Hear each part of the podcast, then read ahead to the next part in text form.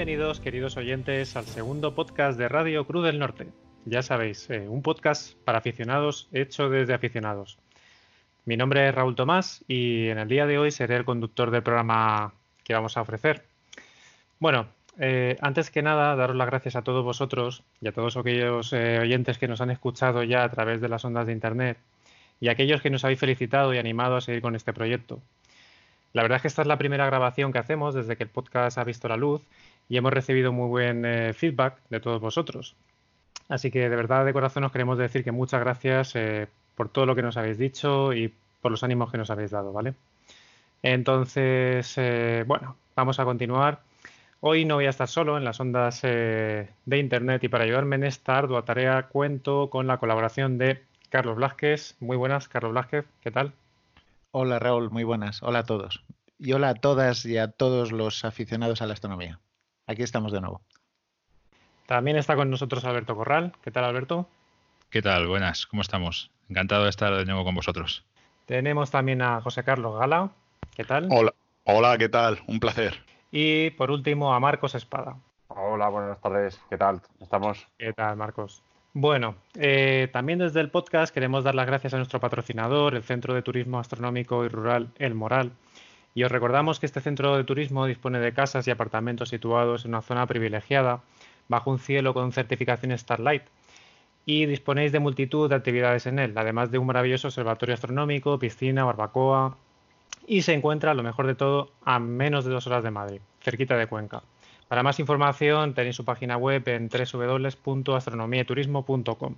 Nosotros dentro de poquito vamos a ir, ¿verdad? Eh, vamos, yo lo estoy deseando ya, no sé vosotros. Sí, sí, tenemos unas ganas tremendas de pillar ya un buen cielo en condiciones. Yo ya he cargado el equipo en el maletero, o sea que no te digo más. Ahí está. Bueno, en el podcast del día de hoy, del día de hoy contaremos con las siguientes eh, secciones. Eh, empezaremos con unas noticias de actualidad astronómica. A continuación pasaremos a nuestro tema principal, que va a ser eh, de nuevo la segunda parte de qué telescopio me compro, ¿vale? Hoy hablaremos sobre tipos de tubos, tipo de monturas y trataremos de, aclarar también alguna cosita que quedó un poquito pendiente del primer eh, capítulo de, qué telescopio me compro. Y finalmente cerraremos este podcast con el cielo del mes de febrero. Eh, Alberto, si te parece, recuérdanos también nuestra presencia en redes sociales, en Internet, en nuestros canales de podcast, nuestro correo electrónico para que la gente pueda contactar con nosotros. De acuerdo. Eh, bueno, ante todo, como ha dicho Raúl, agradeceros eh, la acogida que ha tenido el podcast.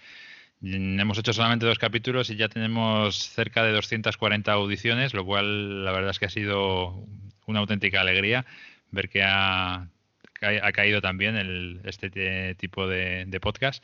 Tenemos, la verdad, oyentes que se dispersan por todo el globo porque tenemos eh, oyentes en Argentina, Estados Unidos, México, Gran Bretaña, Bolivia, Francia, Austria, incluso alguno en Suecia, que no sé si será porque tenemos un socio que es sueco, pero bueno, también es una alegría verlo en las, en las estadísticas del podcast. ¿vale? Eh, sí que es cierto que he recibido alguna eh, quejas con el tema de la plataforma y de la disponibilidad del podcast. Y lo cierto es que ha sido un poco complicado porque Apple y Google han tardado bastante en ponerlo en el aire. Y sí que es cierto que son las, las plataformas más utilizadas hoy en día. ¿vale? Estamos utilizando una plataforma de podcast que se llama Anchor eh, o Ancla, como prefiráis decirla en inglés o en español y para el tema de iVoox utilizamos el propio iVoox, ¿vale? De, como plataforma. Eh, nos podéis escuchar en Spotify, en Apple, en Breaker, en Google Podcast, en Pocket Cast y en Radio Public. Y bueno, pues para el tema de, las preguntas, eh, sabed que en nuestra página web hemos, hemos habilitado un apartado para ir disponiendo todos los episodios que hagamos del podcast desde ahí podéis dejar comentarios e incluso enlazar al, podcast eh, para la plataforma de iVoox. Y bueno, pues también podéis hacerlo a, través de Facebook o a través de Twitter eh, en nuestras cuentas que tenemos en estas redes sociales.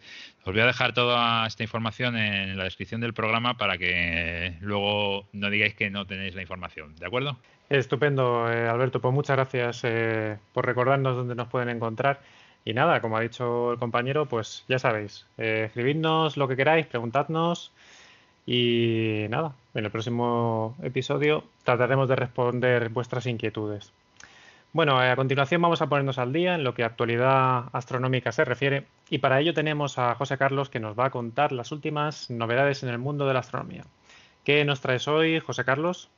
Bueno, pues las noticias que traigo en esta ocasión no van a tratar sobre cosmología o astrofísica, sino más bien de astronáutica. Quería hablar de dos misiones espaciales eh, que yo considero que son importantes. Una es la Solar Orbiter, el orbitador solar, que se ve, que quería comentar esta noticia sobre todo por la proximidad de su lanzamiento. Va a ser el día, en principio, el día 8 de octubre a las 5 y cuarto de la mañana, hora peninsular.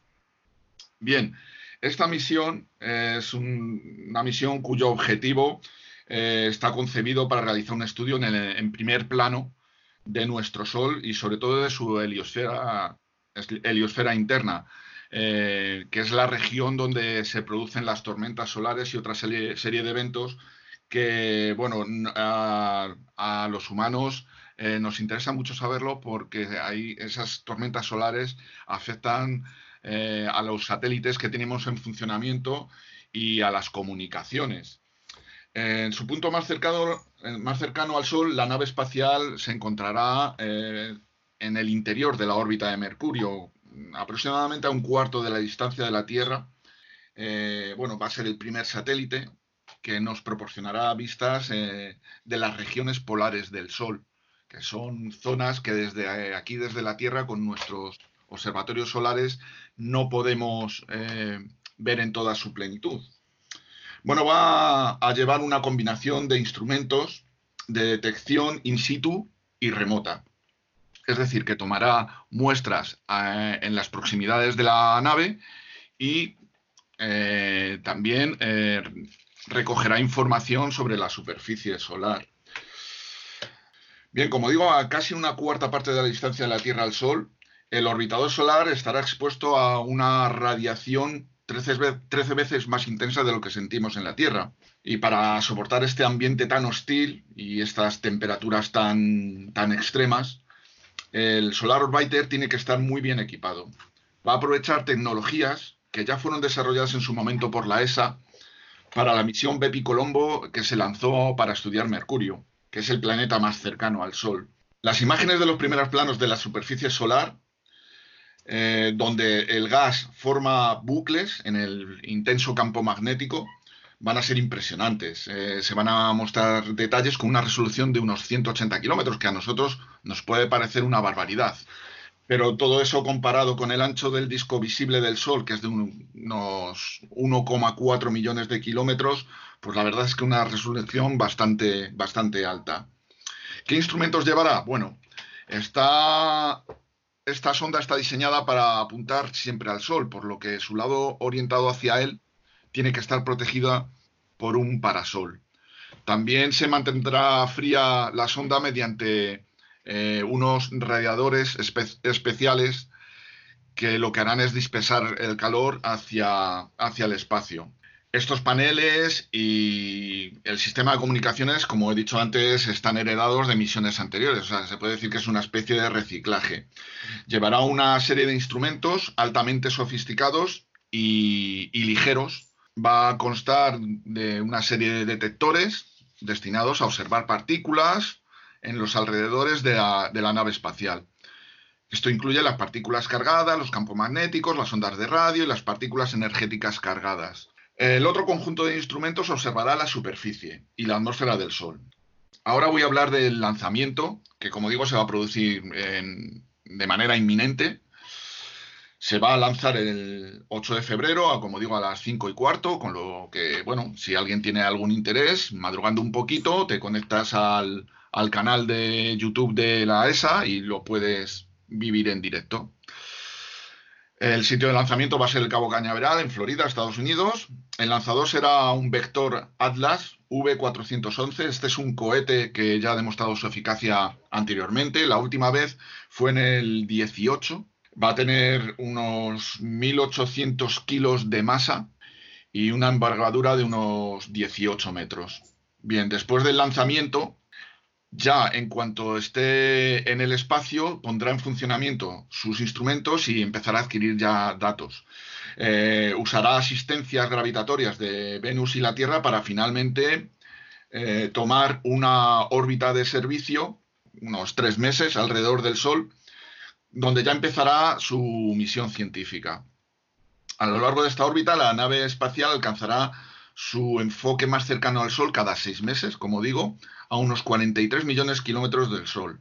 Durante el curso de la misión y eventualmente se utilizarán maniobras adicionales mm, de asistencia gravitatoria de Venus para eh, tomar una inclinación determinada, alterar su trayectoria y así poder eh, sobrevolar los polos solares, que como he dicho antes son regiones que no son debidamente estudiadas debido a, que no tenemos desde la Tierra suficiente ángulo para poder observarlas.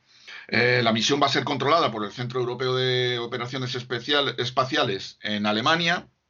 También habrá otras estaciones de apoyo en Australia y en Cebreros, aquí en España y las operaciones científicas se van a gestionar desde el Centro Europeo de Astronomía Espacial, la ESAC, en Madrid, aquí en España también. Bien, el Solar Orbiter es administrado y financiado por la ESA, aunque tiene una fuerte, una fuerte colaboración internacional. La NASA, por ejemplo, proporciona el cohete, el Atlas 5 que he comentado antes, y también eh, pondrá algunos instrumentos a la carga científica. Eh, yo invito a que se visite la página de la ESA y su canal de YouTube, como digo, pues para estar un poco al corriente de, este evento. Si, bueno, si os gusta este tipo de, este tipo de cosas relacionadas con, la, con la astronáutica. Va a ser una misión muy importante y seguramente nos aportará muchísimos datos interesantes. Curioso. Oye, eh, has dicho que estaba en órbita, eh, ¿dónde está? Tiene que estar dentro de, Mercurio, ¿no? O sea, entre Mercurio, entre Mercurio y el Sol, de, cerca, ¿no? Se va a quedar. Eh, sí, efectivamente, la, órbita va a ser elíptica, es decir, eh, va a tener un, un, pase por el Sol cercano, en el que será donde tenga la mayor velocidad, según dictan las leyes de Kepler, y la, el punto más lejano no sé a, cuántos millones de kilómetros estará, pero en todo caso va a estar en el, en el interior de la, de la órbita de Mercurio. Yo creo que he leído que se aleja un poquito más, ¿eh? Que se aleja de la órbita de Mercurio. incluso hasta llega, o sea, creo que se aleja. Me pareció haber leído algo que se aleja incluso hasta, hasta la propia Tierra, llega hasta la órbita de la Tierra y se acerca para poder hacer esas órbitas polares. Pues como digo, no estoy muy al tanto de, la, de cuál es el punto más lejano de su órbita, mm, pero vamos, en todo caso son 180 días de, duración de la órbita. Si estuviera en la Tierra, yo no sé si le dará tiempo a realizar una, vuelta completa. No, no lo tengo muy claro. Mira, pues es una cosa que sí que podríamos mirar para el próximo la página de la ESA vi una simulación y se ve Mercurio, Venus, la Tierra Claro, a lo mejor lo que tú has visto es la maniobra de aproximación, que en ese caso, como digo, sí que tiene asistencia gravitacional de, Venus y la Tierra. No, pero incluso en la propia órbita puede tener asistencia gravitatoria de la Tierra, ya, estando en órbita, aunque esté eh, orbitando dentro de, Mercurio, entiendo yo. O siempre podrá utilizar asistencias gravitatorias para hacerle. Bueno, normalmente las asistencias gravitatorias se utilizan para el viaje o para cambios en la trayectoria, pero una vez que tiene, digamos, esa órbita estable, por decirlo de alguna manera, eh, yo creo que no lo necesita. No lo sé, es algo que, bueno, mira, eh, se podría se podría consultar para, para, no sé, para resolver esta, esta curiosidad. No, normalmente para cambiar de plano, por si quiere hacer alguna medición de algún tipo o cambiar a... Sí, como digo, eh, va a haber algunas ocasiones en las que va a utilizar Venus para cambiar su trayectoria y en vez de eh, realizar la órbita en el plano de la eclíptica, bueno, aunque va a tener ciertos grados de diferencia con el plano de la eclíptica, sí que va a tomar eventualmente trayectorias polares para estudiar los polos. Pues eh, nada, quería hablar también de un gran conocido de todos los aficionados a la astronomía, el telescopio espacial Hubble incluso de los que no somos aficionados a la astronomía. Yo creo que se ha convertido en una especie de símbolo de nuestra cultura. El Hubble nos lleva acompañando ya unos cerca de unos 30 años. Se lanzó en 1990, le dieron una vida estimada mucho menor de la que, de la que lleva ya y bueno, nos ha proporcionado unos resultados increíbles. O sea, yo creo que todos hemos visto alguna vez eh, imágenes tomadas por el Hubble y son eh, verdaderamente espectaculares.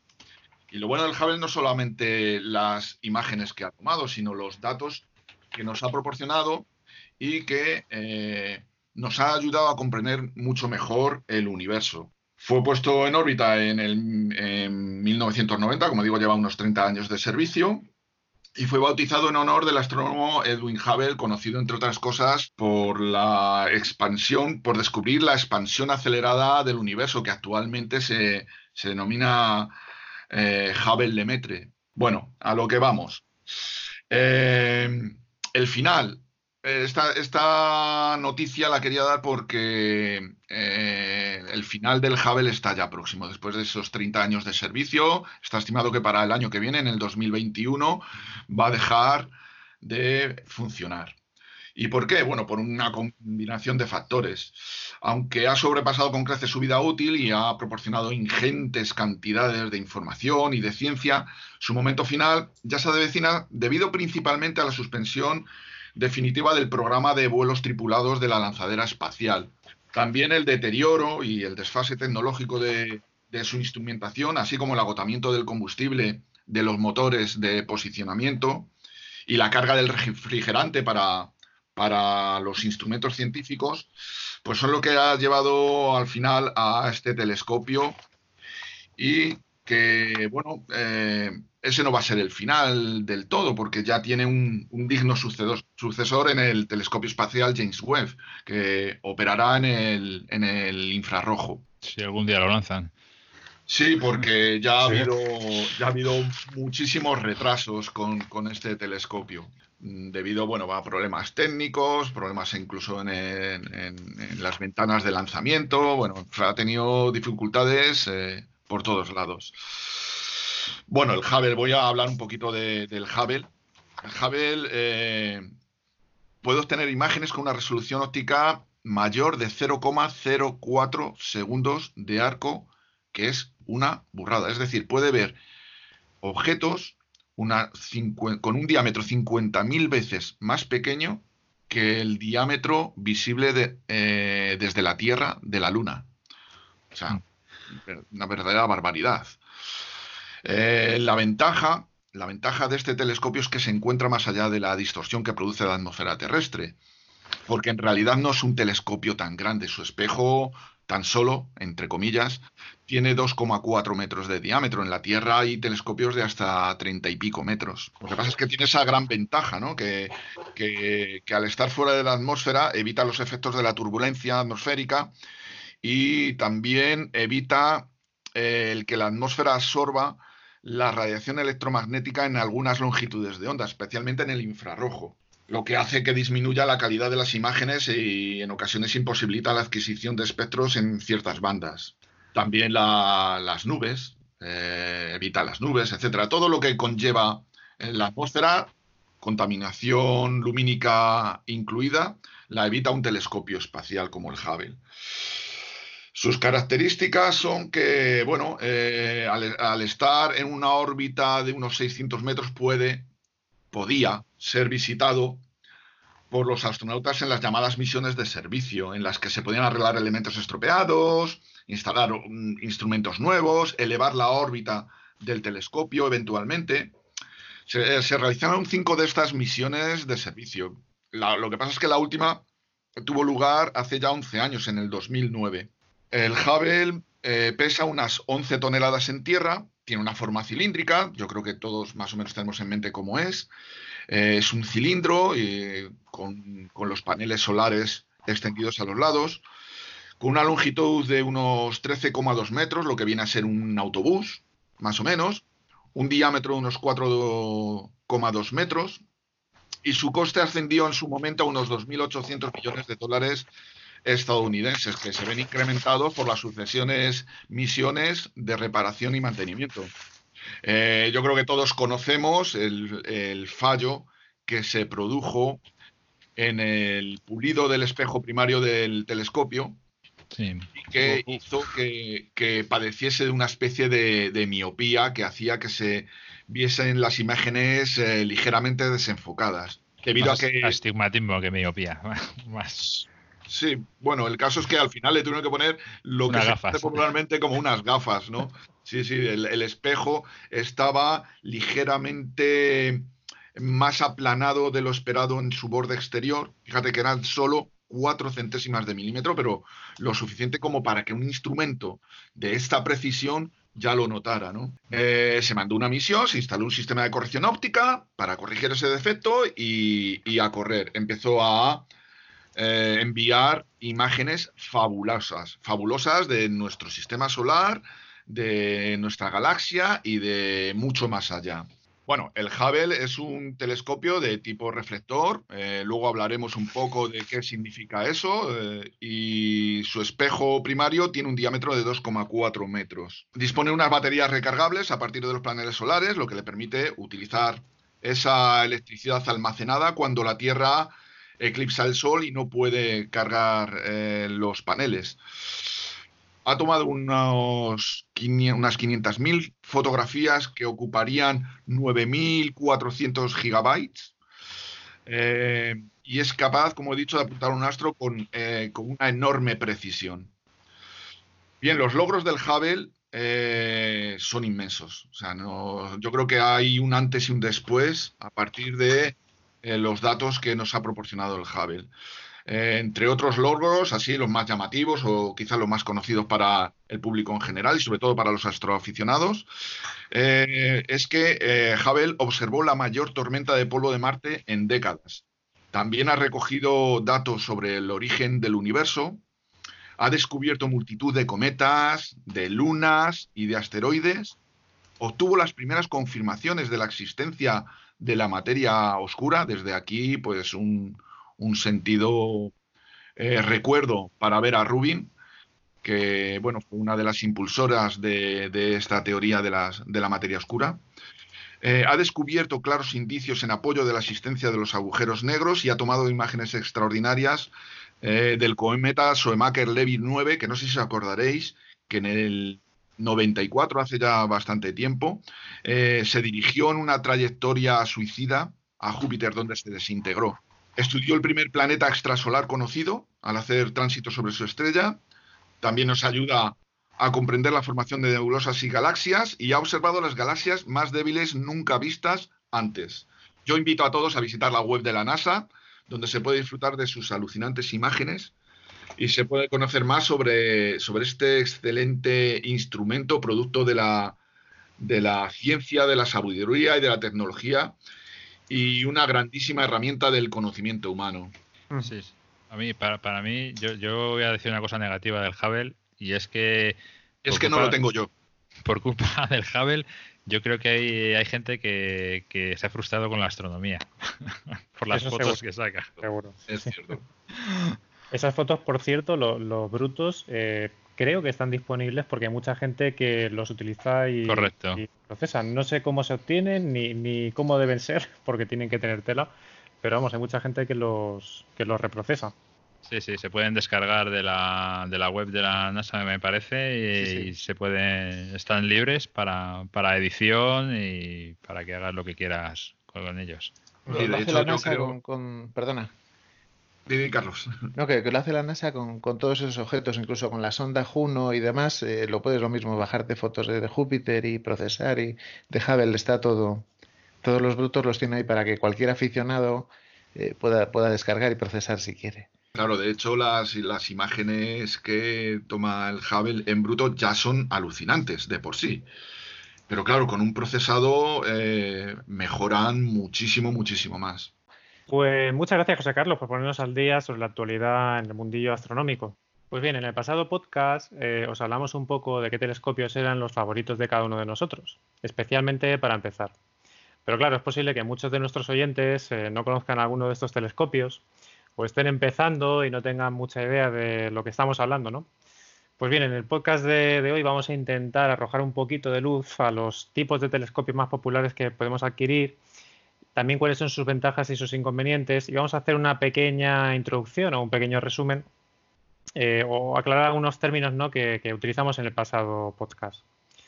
Bueno, como acabamos de decir, eh, vamos a hablar de telescopios, es decir, de tubos y de monturas.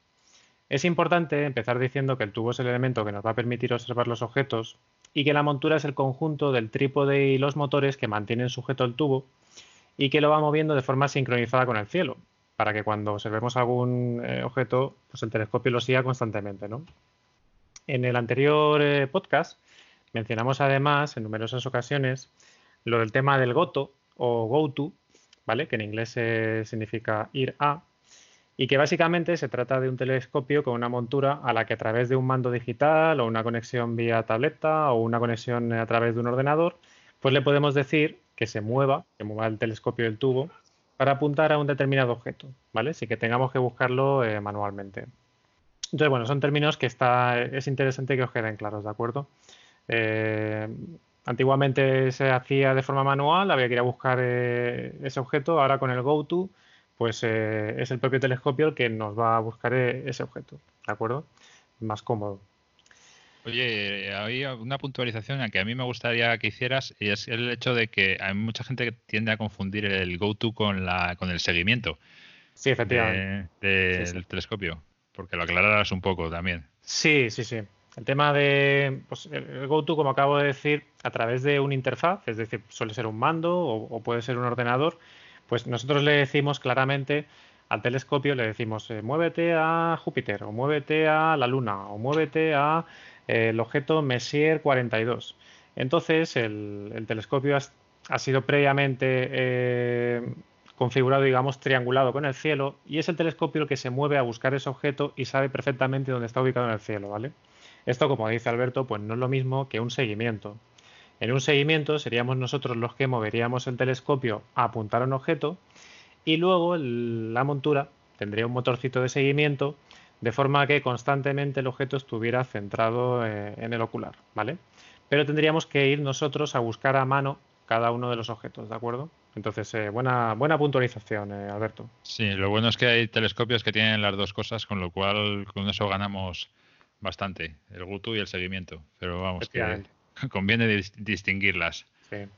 Eh, todos los telescopios que tienen GoTo tienen también eh, seguimiento, por supuesto. Pero es cierto que hay telescopios con seguimiento que no tienen GoTo, ¿vale? Entonces esto que lo tengáis eh, claro. Vale, en cuanto a los tubos, además de los diferentes tipos, hay una serie de características habituales que encontraréis en todos ellos y que nos marcarán su comportamiento. ¿no? Una de estas características, vamos a ir diciendo las principales. Una de estas características es la distancia focal, que la distancia focal está expresada en milímetros, ¿vale? Que junto con los milímetros del ocular eh, nos marcará el número de aumentos que nos va a dar ese conjunto de eh, ocular junto con el tubo, el conjunto de aumentos, ¿de acuerdo? Cuanta más eh, distancia focal tengamos en un tubo, más aumentos tendremos en ese, en ese tubo. Esto es igual que en los objetivos fotográficos, por poner un ejemplo, ¿vale? Que es una cosa que tenemos familiar cerca en la que, por ejemplo, un 16 milímetros es un gran angular, es decir, nos coge mucho campo, nos aumenta poco, digamos, y un objetivo zoom, que podría ser, por ejemplo, un ejemplo habitual es un 200 milímetros, ¿vale? En el que ya, pues eso, estamos haciendo un zoom, eh, ya tenemos ciertos aumentos, ¿de acuerdo? Sería comparar ese 16 con un 200.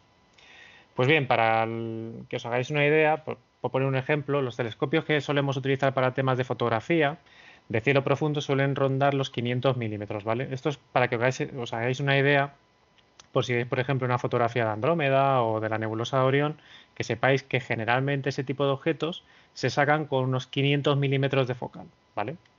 Eh, bueno, esto varía un poco del tipo de cámara que estés utilizando y tal, pero vamos, eh, es una referencia. Eh, en cambio, por ejemplo, para fotografiar un planeta, pues a lo mejor ya tenemos que irnos a pues un mínimo de 2.000 milímetros de focal, añadirle duplicadores, es decir, ya pasaríamos a 3.000 de focal, incluso casi 4.000 de focal, ¿de acuerdo? Esto a lo mejor lo sabes tú más, eh, ¿no, Carlos? Eh, cuando haces fotografía de planetaria, a 4.000 de focal te puedes ir, ¿verdad? Bueno, yo cuando, cuando hacía planetaria tenía un Cassegram que tenía 2.000 de focal y luego utilizaba una Barlow eh, por 2,5, o sea, me ponían 5.000 de focal. Alguna vez intenté ir a 3, a Barlow de 3, incluso más, pero la Barlow la verdad es que es como un pozo negro que se traga toda la luz. Entonces, eh, es, eh, hay que tener mucho cuidado a la hora de hacer planetaria, pero vamos, 5.000 es lo normal. Sí, sí. Pues eso, para que comparéis un poquito, ¿no? Si, por ejemplo, quisiéramos sacar una fotografía de Vía Láctea, 16 de focal. En cambio, cuando ya queremos ver un planeta, ya nos tenemos que ir a 2.000, 3.000 de focal, 4.000. Eh, incluso en fotografía 5000. Es decir, eh, ahí el tema de los aumentos es importante, ¿de acuerdo? Y la distancia focal es la que nos va a marcar eh, esos aumentos. En observación, por ejemplo, podemos estar hablando de unos 1000 milímetros de focal, es muy habitual, por ejemplo, en los Newton, ¿no? Y nos podemos llegar a unos 2000 de focal, a un, un case grain de 8 pulgadas estándar, suele ser lo habitual, ¿de acuerdo? Entonces, bueno, pues que os hagáis una idea de de cuáles son esos números habituales que solemos manejar. Luego los compañeros nos, nos eh, resumirán un poquito esto en cada uno de los telescopios. Pero esto no quiere decir que sean tan largos los telescopios o cómo va el tema, porque 2000 de focal estás hablando, o sea, al final de la focal viene a ser casi la, longitud del telescopio, ¿no? Por decirlo... Pues dependerá del tipo de tubo, ¿vale? Por ejemplo, un Newton, eh, pues ahí sí que tendremos esa distancia focal, pero en un Cassegrain, que es un tubo que es un poquito más compacto, pues eh, ya lo hablaremos, pero vamos, eh, utilizando una serie de espejos conseguimos esa distancia focal en un espacio reducido, haciendo rebotar la luz una serie de veces, ¿de acuerdo? O sea, que sería la distancia ¿no? que recorre la luz, ¿no? Sería desde que, desde que llega hasta que hasta que va al ojo, ¿no? Efectivamente, de eso ah. estamos hablando. Vale, vale. Entonces, bueno, cuando veáis en un, las características de un tubo la distancia focal, que sepáis que eso os va a marcar el número de aumentos a los que vais a poder llegar, ¿de acuerdo? Para saber cuántos aumentos nos va a dar un tubo, pues eh, bastará con dividir la distancia focal de ese tubo por la distancia focal del ocular que le vayamos a poner, porque el ocular es esa pieza intercambiable, ¿no? Pues que podemos conseguir más aumentos o menos en función del ocular que le pongamos. Así si, por ejemplo, tenemos un tubo de 2000 de focal, 2000 milímetros de focal, y le ponemos un ocular de 10 milímetros de focal, pues eh, estaremos obteniendo 200 aumentos, ¿de acuerdo? Entonces, bueno, esos son... Así podréis calcular pues, que, con esa configuración qué número de aumentos conseguiréis. Claro, eh, más pequeño, más, más aumento, ¿no? Exactamente. Esto también es algo que a veces pues da un poquito eh, a confusión, ¿no? Da la sensación de que con un número grande en el ocular pues tengas que tener muchos aumentos, y no, es todo lo contrario. Vale. Eh, otra característica muy habitual de, un tubo ¿no? es el tema de la apertura, ¿vale? que es el diámetro de la boca del tubo, que también se expresa en milímetros. Cuanta más apertura tenga esa boca del tubo, digamos, eh, pues mucho mejor, ¿no? Va a ser un tubo más, más luminoso, eh, nos vendrá muy bien para el tema de la observación. conseguiremos captar más luz. Los tubos que tienen más apertura suelen ser los Newton o reflectores, y también los Cassegrain también tienen una, gran apertura, ¿vale? Eh, siendo, por ejemplo, un número muy habitual 200 milímetros, ¿vale? 8 pulgadas. Eh, es, un, número que se suele ver mucho tanto en Newton como en Cassegrain. En cambio, los refractores eh, no suelen tener tanta apertura, son, los refractores son, están construidos con lentes y bueno, tendría un precio muy caro poner lentes de, esas aperturas, ¿de acuerdo? Entonces, un número muy habitual en, refractores suele ser 80 eh, milímetros, ¿de acuerdo? Eh, es, un número bastante habitual, 80 milímetros, 100, ¿de acuerdo? Em, pero bueno, lo que de verdad nos indica si un telescopio es luminoso, ¿vale? No es, solamente su apertura, sino es más bien su relación focal, ¿de acuerdo? Eh, la relación focal es un número resultante de dividir la distancia focal de ese tubo entre la apertura, Así, por ejemplo, pues podríamos tener eh, un refractor de 80 milímetros con una, distancia focal de 400 milímetros. Con lo cual tendríamos una muy interesante relación focal pues de 5, ¿de acuerdo? Eso sería un tubo pues bastante luminoso. Entonces dividiríamos esa distancia focal entre la apertura que tiene en milímetros el tubo. Cuanto más grande es ese número, más oscuro es el telescopio. Por lo que nos interesa que sea cuanto más bajo, mejor. ¿de acuerdo? Sería un tubo más luminoso y para los objetos de cielo profundo nos vendrá, nos vendrá mejor. Así, por ejemplo, un Newton habitual, que suele ser, pues yo que sé, un, 1000 milímetros con 200 eh, de apertura, pues tendría también una relación focal de 5, sería muy luminoso. Sin embargo, por ejemplo, un Mac pequeñito de 1500 de focal y 127 milímetros de apertura, pues ya nos llevaría a un F12, ¿de acuerdo? Esto ya es un tubo pues bastante más oscuro, Sin embargo, como este tubo, este tipo de tubos muchas veces se utiliza para planetaria y los planetas son brillantes, pues a lo mejor tampoco nos es muy importante eh, en un tubo que vamos a utilizar para, para luna, para planetaria, ¿de acuerdo? Eh, depende un poquito del uso que le vayamos a dar. Pero bueno, si queremos eh, ver cielo profundo, pues, pues eso, buscaríamos una relación focal bajita, ¿de acuerdo? Pensad, por ejemplo, que un objetivo fotográfico gran angular puede estar fácilmente en un F2, ¿de acuerdo? Eh, son objetivos muy luminosos, cogen un gran angular, evidentemente coge mucha luz, tiene mucha apertura eh, y eso es, es, un objetivo luminoso. Y en cambio un teleobjetivo de una cámara pues puede estar en un f3.5, un f6 eh, fácilmente, ¿vale? Os hago este símil con las cámaras pues porque es algo que tenemos todos a mano en, casa, ¿vale? seguramente os pueda sonar de ahí. Entonces, bueno, tenemos otros parámetros, como por ejemplo el número máximo de aumentos que emite un telescopio antes de, perder, antes de perder nitidez o el poder de resolución, que es la capacidad que tiene ese tubo de mostrar una separación entre dos objetos que estén muy, muy cercanos entre sí, ¿de acuerdo? Pero a lo mejor son ya demasiados parámetros y yo creo que los trataríamos ya mejor en otro podcast. Sí, yo creo que esto es básico ya, ¿no? adelante podemos profundizar un poquito más, ¿no? Porque si no va a ser demasiado parámetro para este primer, eh, para esta segunda parte. Y yo creo que con estos parámetros básicos, que suelen ser los principales, eh, pues más o menos eh, entenderéis la mayoría de tubos que vamos a ver, ¿de acuerdo? Bueno, pues nada, sin más dilación, yo creo que vamos a ir empezando ya a hablar sobre los tubos astronómicos. Entre los tubos astronómicos más conocidos, habréis oído seguramente hablar de los de tipo Newton, o newtonianos o reflectores, eh, que en lugar de lentes lo que utilizan son espejos, ¿de acuerdo? Utilizan algunos espejos y con eso son capaces de captar la luz y eh, proyectarla sobre el ojo. También habréis oído sobre los eh, hablar sobre los tubos refractores, ¿de acuerdo? Que son los típicos tubos de lentes que todos conocemos como un tubo de un telescopio, ¿no? Y también hay algunos eh, otros modelos, pero bueno, el más habitual suelen ser también los catadiótricos, ¿de acuerdo? Eh, que recoge un conjunto de telescopios como por ejemplo los Smith Cassegrain y los Maxutov, de los que hemos hablado también tanto en el episodio pasado como en este. Entonces, bueno, eh, cada uno de estos tipos es bueno para unas cosas, no tan bueno para otras, tienen un precio más económico, no tanto, ¿vale? Entonces, bueno, en función de para que lo vayas a usar, como dijimos la otra vez, eh, para lo que lo quieras, eh, tu presupuesto y tal, pues te convendrá más uno, te convendrá más otro. Bueno, pues vamos a empezar hablando de los Newton, ¿no? Eh, José Carlos, ¿qué puedes contarnos sobre estos tubos? Muy bien, bueno, pues los telescopios de tipo Newton o newtonianos son esos típicos telescopios que hemos visto que son, normalmente son gruesos, no tienen esa imagen tan estilizada como los refractores, que son el típico telescopio que, por ejemplo, utilizaba Galileo, un telescopio alargado que utilizaba lentes. Son telescopios reflectores, es decir, que como ha dicho Raúl hace un rato, eh, su configuración óptica se compone de una serie de espejos en sustitución de, las lentes.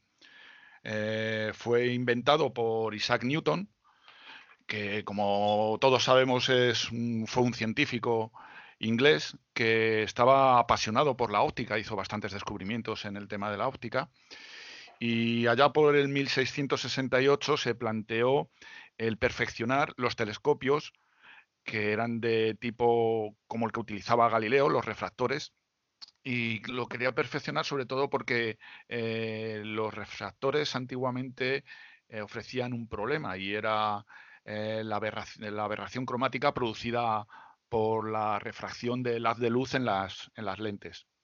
Las lentes eh, lo que hacen es que refractan la luz porque el, haz de luz al encontrarse con una diferencia de densidad en el medio eh, cambia su dirección. Es el mismo principio que cuando cogemos un palo y lo introducimos en el agua y vemos como parece que el palo se dobla cuando en realidad no es así, por supuesto. Pero bueno, eh, eso es porque la luz que refleja el palo, que es al final lo que perciben nuestros ojos, eh, se ha desviado a causa de esa diferencia en la densidad de, los medios transparentes que recorre. Pues las lentes son iguales. la función de una lente es coger el haz de luz y desviarlo para que se concentre en un punto que es el punto focal. ¿De acuerdo? Pero ¿qué es lo que ocurre? La luz, como todos sabemos, la luz blanca, la que recibimos del Sol, mm, está compuesta por diferentes eh, longitudes de onda, es decir, colores.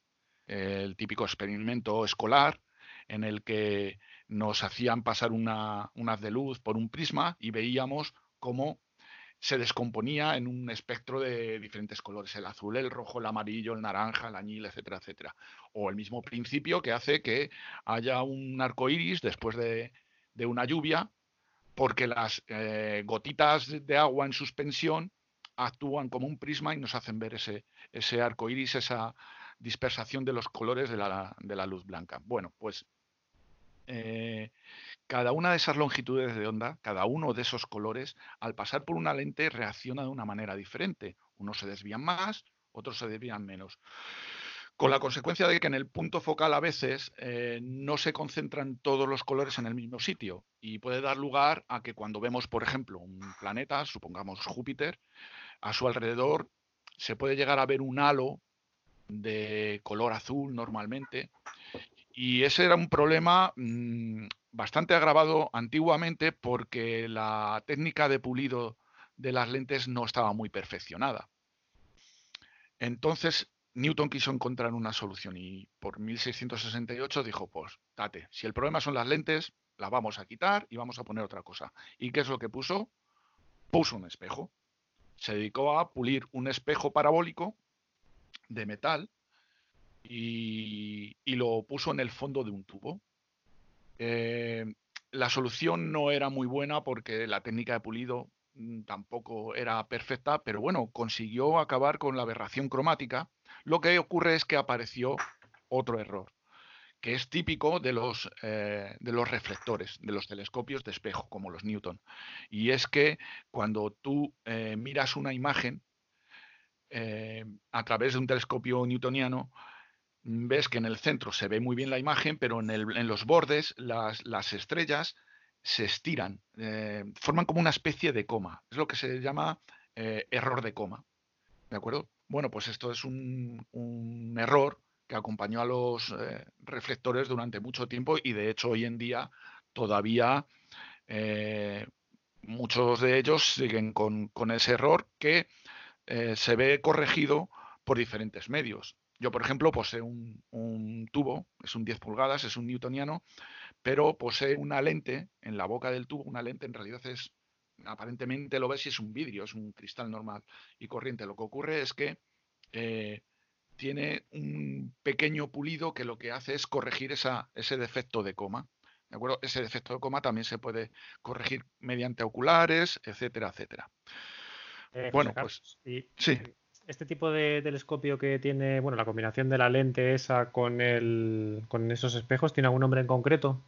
Sí, son, es un Smith newtoniano. Smith newtoniano, vale. Sí, la, lente en concreto se llama lente Smith. Y bueno, pues eh, ahora vamos a hablar de lo que es el tubo en sí. un newtoniano, un telescopio reflector newtoniano consiste en un tubo en el fondo del cual eh, se coloca un espejo parabólico pulido.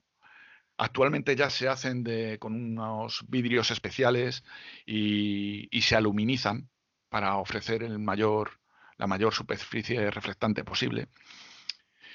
Y luego eh, ese, espejo es el que nos va a dar la apertura del telescopio. O sea, es el, el diámetro de ese espejo va a ser eh, el diámetro de la apertura del telescopio. Bien, ese espejo va a recoger el haz de luz que entra por el tubo y lo va a reflejar a otro espejo más pequeñito que se llama espejo secundario, que esta vez es plano y está colocado a unos 45 grados para, con el objeto de desviar el haz de luz hacia la parte exterior del tubo. Por eso cuando vemos un newtoniano, eh, para mirar por él, normalmente hay que mirar por la parte delantera del tubo, en un lateral, no como en los refractores que se mira desde la parte trasera del tubo. Yo he visto gente que miraba por primera vez en un newtoniano y estaban buscando el, sitio donde mirar en la parte trasera del newtoniano y claro, lógicamente no lo encontraban. Y les tenía que decir, no, no, mira, es que Este se mira por aquí delante, ah, vale, tal. Bueno, y eso es, eso es lo que le da ese look especial que ofrecen los tubos de este estilo. Eh, en cuanto a focales, bueno, eh, los telescopios eh, newtonianos lo que ofrecen es las aperturas a partir de las cuales ya los refractores no, pueden ofrecer esa apertura. Es decir, normalmente los newtonianos se ven a partir de unas 5 o 6 pulgadas de apertura. ¿De acuerdo? Em, esto es así porque, bueno, la confección de lentes de mayor, de mayor diámetro ya empieza a ser complicada y además bastante cara. Entonces, pues claro, esto, este tipo de telescopios, los newtonianos, lo que suelen ofrecer son focales, focales cortas, entre F4, F7, más o menos son ideales sobre todo para cielo profundo, para observar objetos que tienen eh, bastante, bastante extensión. Eh, para planetaria, como utilizar se pueden utilizar. Si les pones algún, algún ocular pequeño, un 5 o 6 milímetros, y si lo acompañas de un magnificador, un, una Barlow 2X o incluso 3, pues puedes llegar a verlo. No es lo ideal, pero bueno, mm, la verdad es que todos los telescopios sirven para ver todo, pero unos se ven mejor para una cosa y otros se ven mejor para otras. Y en este caso, los Newton, por su gran apertura y por su corta focal, son ideales para ver objetos extensos. Mm. De todas formas, sí que es verdad que el otro día estábamos casi todos de acuerdo en que a lo mejor es el telescopio más polivalente, ¿no? Quizá. Sí, sí, sí, desde luego. Una focal intermedia eh, sería ideal para poder ver un poco de todo. Una focal intermedia considero que podría ser, pues, eso, 7, 8. Con eso mm. yo creo que te podrías apañar muy bien entre las entre esos dos mares. planetaria y cielo profundo. De todos modos, Marcos, o Marcos digo, perdona, José Carlos, eh, mm. tu, tu, tubo, tu Newton, ¿qué focal es? tiene, una focal muy cortita. Mi tubo es un 10 pulgadas, que son 250 milímetros, y la distancia focal son 1000 mil milímetros, o sea, un metro. Eh, es un F4. Es un F4. Es un F4. Yo he mirado planetas y, bueno, verlos veo, pero desde luego, como con un refractor, no hay nada para ver planetas, para hacer planetaria. Eso desde luego hay que reconocerlo. Eso sí, eh, objetos extensos, bueno, es una maravilla, una maravilla. Mm. Mm. Yo sin quitarle la bondad que tiene al Newton, que desde luego óptica tiene y muchas, el problema que le veo principalmente es eh, lo incómodo que puede llegar a resultar algunas veces el observar un objeto. Sí, sí, sí, es cierto. Cuando, sobre todo, eh, si pones la altura del trípode para ver un objeto que está, digamos, cerca del horizonte, a unos 30 grados del horizonte, pues no vas a tener ningún problema, ¿no? Eh, lo que ocurre es que si después vas a ver un objeto que está en el cenit, lo mismo, hasta si eres alto, te tienes que subir en algún sitio, ¿eh? para poder llegar al portaocular. Sí, sí, sí. En ese aspecto, bueno, es, es complicado. el, los refractores, bueno, también tienen lo suyo porque también si observas algún objeto del cenit, ya necesitarías un, un prisma angular, mm. porque si no te partes el cuello allí para poder ver algo. Pero bueno, sí, sí, es una de las características de estos tubos, que depende de la altura a la que esté el objeto que vas a observar, pues puede ser un pelín complicado a veces. si yo soy alto, yo me considero una persona tirando alta, y hay veces que me he tenido que empinar para poder, para poder ver algo. Sí, sí, es cierto. Tienes que ir con, la banqueta, aparte de con el telescopio, tienes que llevar la escalera portátil. Sí, la escalera, una caja de botellines, cualquier cosa te vale para, para alzarte un poquito. Por supuesto. bueno, pues ahora vamos a hablar un poco de, de, bueno, que a la hora de adquirirlos, qué es lo que se nos puede, nos ofrece el mercado. Eh, mm, un telescopio de menos de 5 pulgadas, bueno, te lo puedes comprar, pero tampoco es recomendable. Es casi entra, casi casi entra en la categoría de juguete. A partir de 5 pulgadas ya tienes un telescopio más o menos serio. 5 o 6 pulgadas ya tienes un telescopio bastante majete para que puedes hacer cosas bastante serias. Eh, yo he mirado precios por ahí y de manera orientativa puedes tener un, 5 pulgadas eh, a partir de unos 220 euros 220, 250 con montura, o sea, lo que es un equipo completo, con montura, trípode y generalmente te viene con algún juego de oculares, con dos oculares e incluso con alguna Barlow.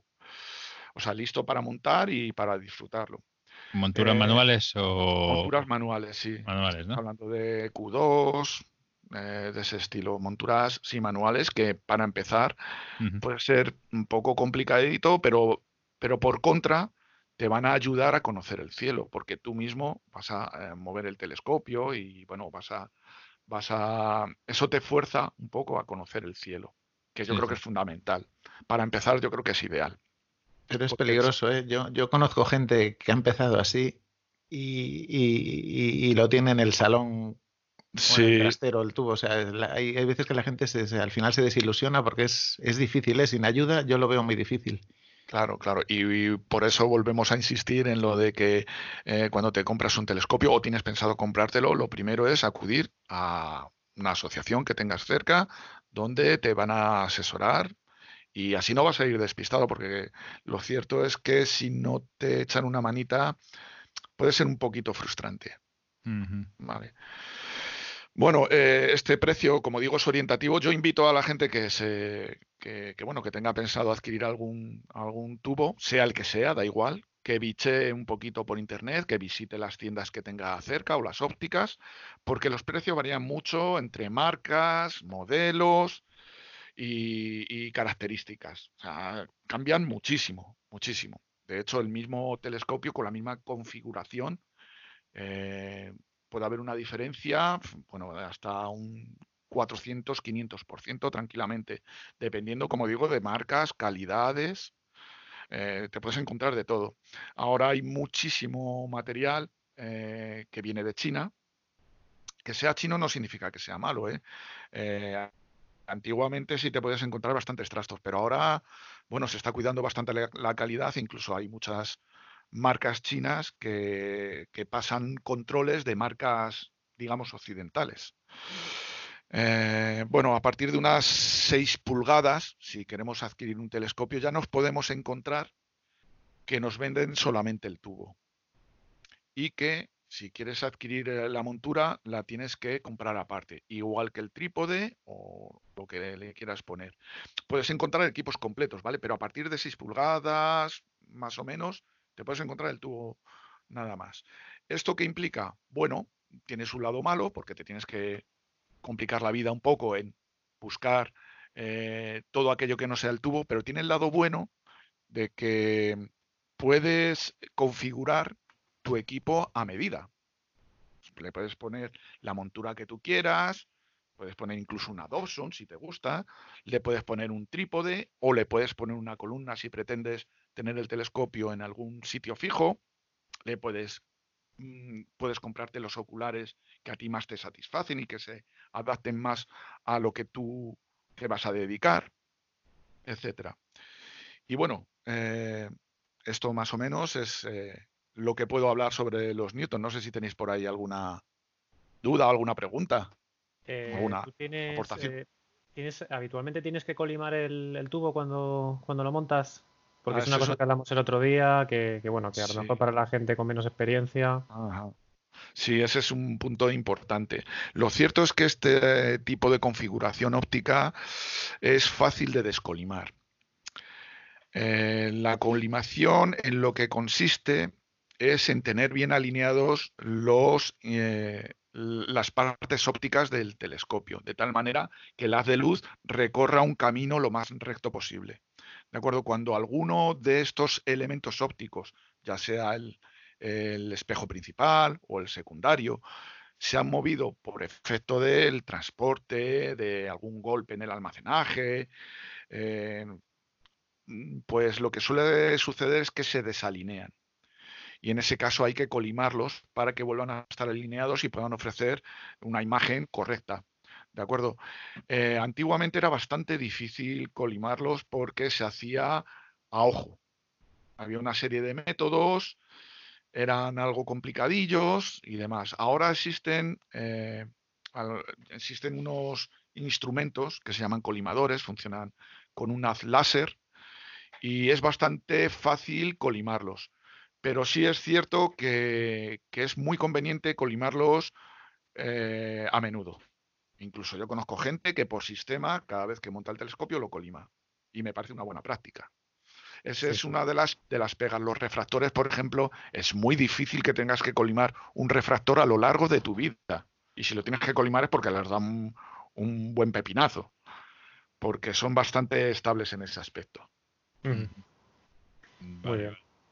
Te he oído hablar de los eh, Dobson, ¿no? Eh, como, yo creo que hay mucha gente que tiende a confundir el Dobson como un tipo de telescopio y al final no deja de ser una montura, ¿no? Por lo que estás diciendo. exactamente. Eh, el, Dobson es, es la montura dobsoniana.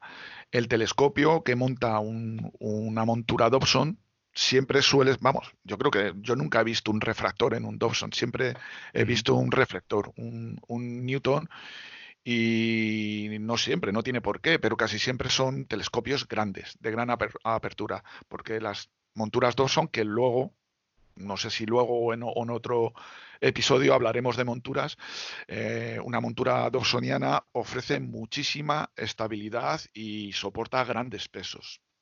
Mm. Tiene sus pros y sus contras también.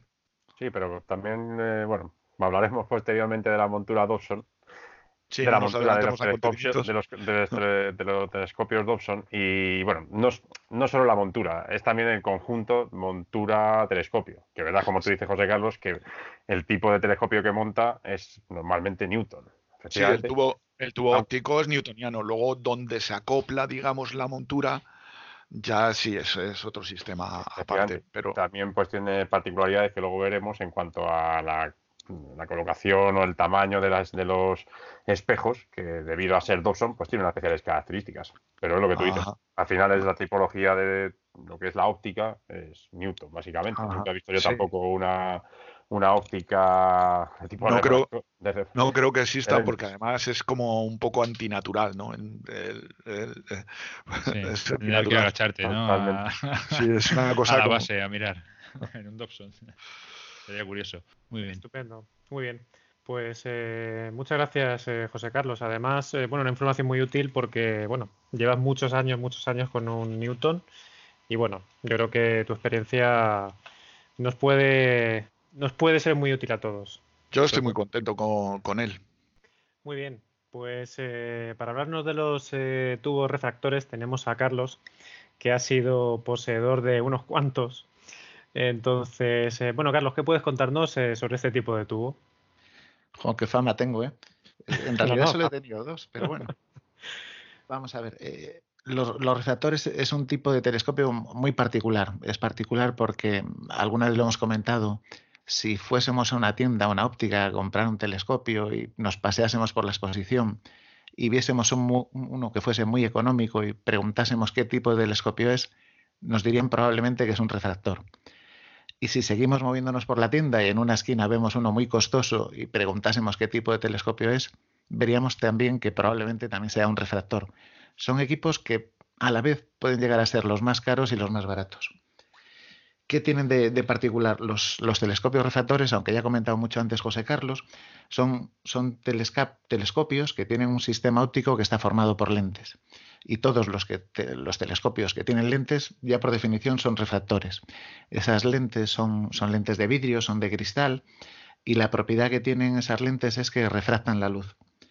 Si yo viese un refractor, cómo funciona, tendría una primera lente, y en esa primera lente lo que es la luz, los, rayos o los haces de luz llegarían paralelos al eje del tubo. Cuando atraviesan ese cristal, cuando atraviesan esa lente, eh, sufren eh, un proceso de refracción y convergen en un punto. El punto en el que convergen eh, se llama punto focal y es lo que comentó antes Raúl. la distancia que yo pueda medir entre esa lente y ese punto donde convergen los rayos sería la focal de ese telescopio. A partir de ese punto en el que convergen, empiezan a diverger esos rayos hasta que llegan al ocular, si yo he puesto un ocular para ver algo. Pues la distancia que tengo entre ese punto y el ocular sería la focal del ocular. Y ya con estas dos focales, bueno, antes nos explicó Raúl cómo podíamos calcular los, los aumentos que aplicábamos un telescopio. Eh, respecto a los refractores, eh, aunque parezca mentira, no está muy claro quién, quién los inventó. Eh, hay, yo he, leído que, achacaban o atribuían el invento a un señor de Holanda, pero no voy ni a decir su nombre, porque también he encontrado información que hay muchos, muchos que apuestan porque quien inventó el, refractor fue un óptico catalán que se llamaba Juan Roget, así que yo apuesto por, por, por, por, por, la, patria y vamos a decir que fuimos los españoles los que, los que inventamos este tipo de telescopio. ¿Qué más puedo contar? Pues eh, el que dio uso a este tipo de equipo por primera vez eh, dentro del campo de la astronomía fue, Galileo y fue el que construyó o diseñó un primer equipo pensado para hacer, para hacer astronomía. E-, este equipo que hizo Galileo eh, tenía muchos problemas, o sea, realmente la imagen no era muy nítida, tenía problemas de aberración cromática, tenía, tenía muchos problemas. El caso es que los, refractores, precisamente por eso, durante mucho tiempo fueron, bueno, no, muy apreciados, pero en el siglo XIX, en 1820, eh, construyeron un primer refractor, el Fraunhofer, que tenía 22 centímetros, bueno, 22,8 centímetros. Y a partir de ese momento, cuando las técnicas eh, de óptica empezaron a mejorar, eh, se produjo como una carrera, a ver qué observatorio era capaz de conseguir fabricar el refractor más grande e instalarlo y ponerlo en marcha. y la carrera progresó, progresó hasta que pues fue en el año 1900 en, la, Feria Universal en la Exposición Universal que había en París, pues allí presentaron un refractor de 125 centímetros de, apertura y ha sido hasta la fecha el refractor más grande que se, ha, que se ha podido construir.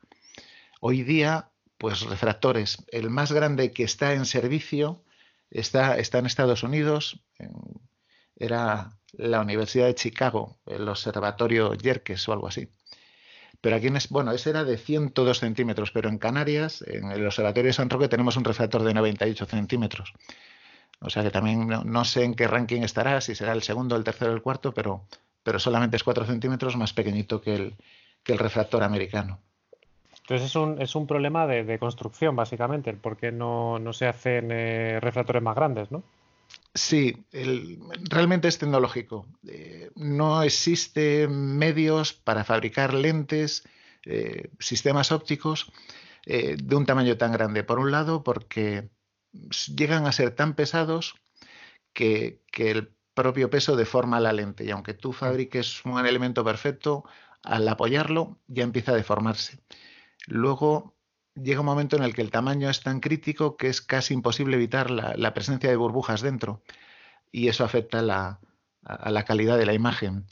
Incluso, aunque es vidrio, aunque es una lente, pues da la casualidad de que es opaco a cierto tipo de longitudes de onda y entonces también perderíamos parte del espectro.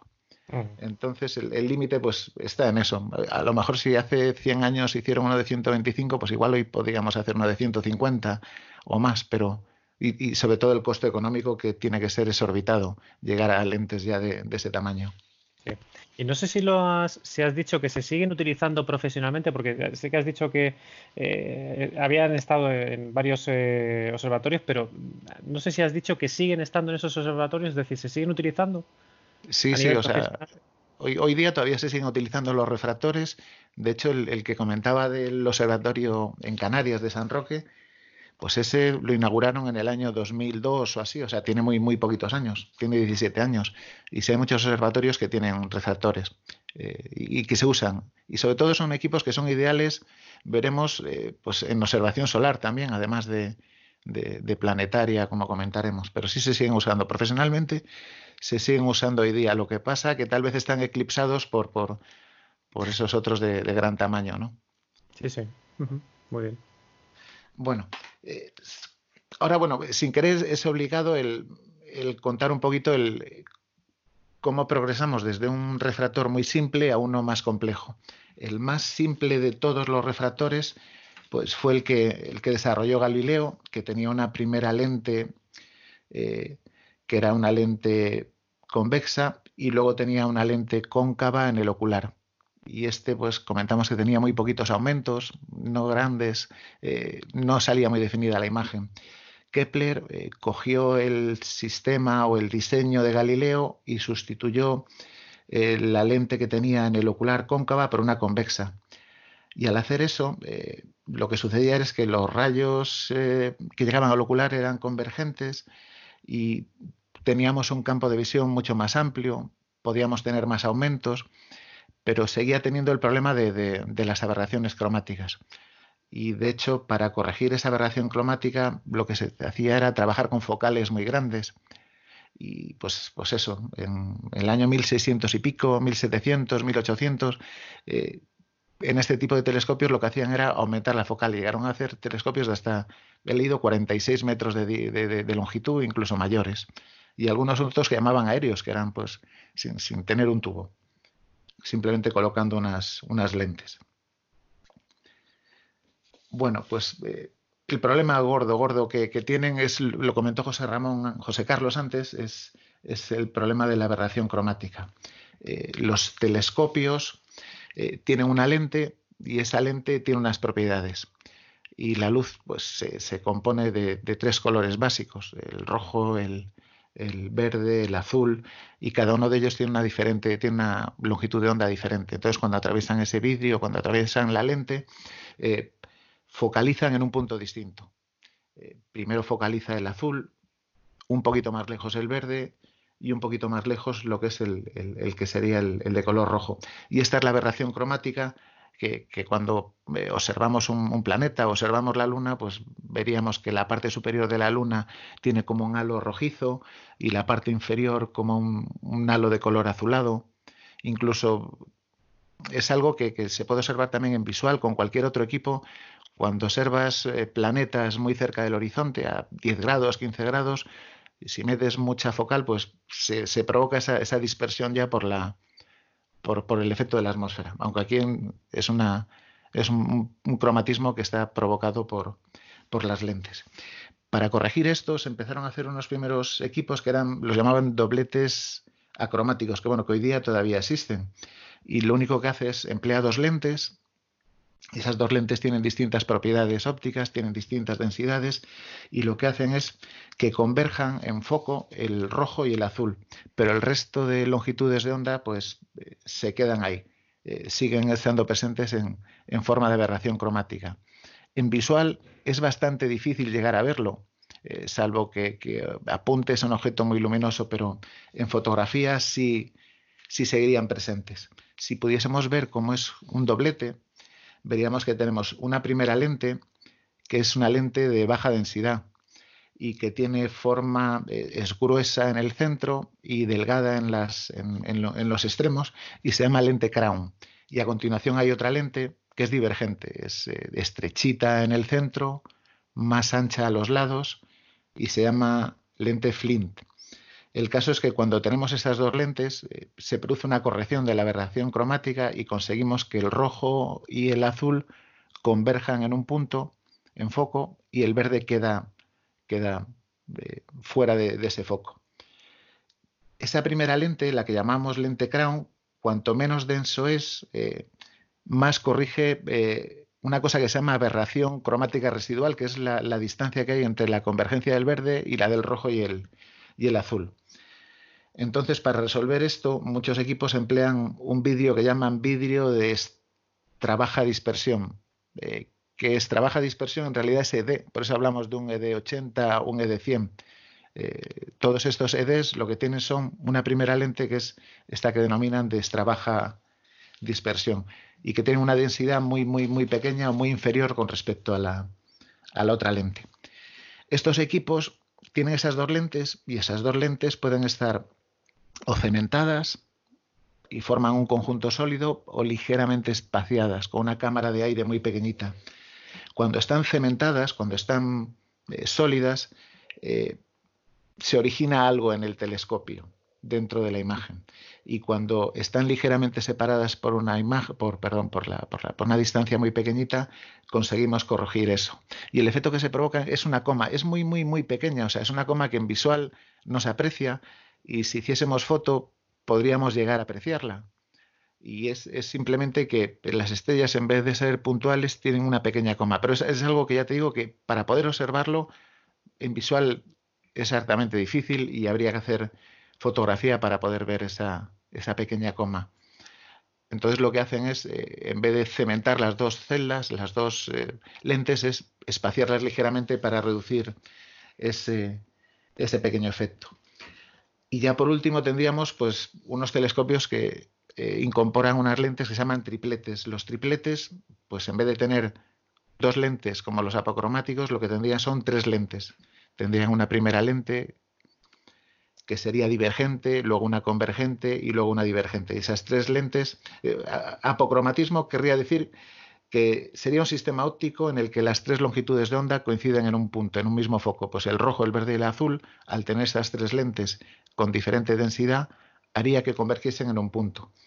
Las divergentes son de alta densidad y la que tenemos en el medio es la que es de baja densidad y ya es posible, dicen que, todavía haya una pequeña aberración cromática, pero ya sería, sería muy difícil apreciar. En visual difícil y en, y en foto, pues dependiendo de, equipo y demás, pues tal vez se pudiese apreciar, pero es, según parece, muy, muy, muy complicado.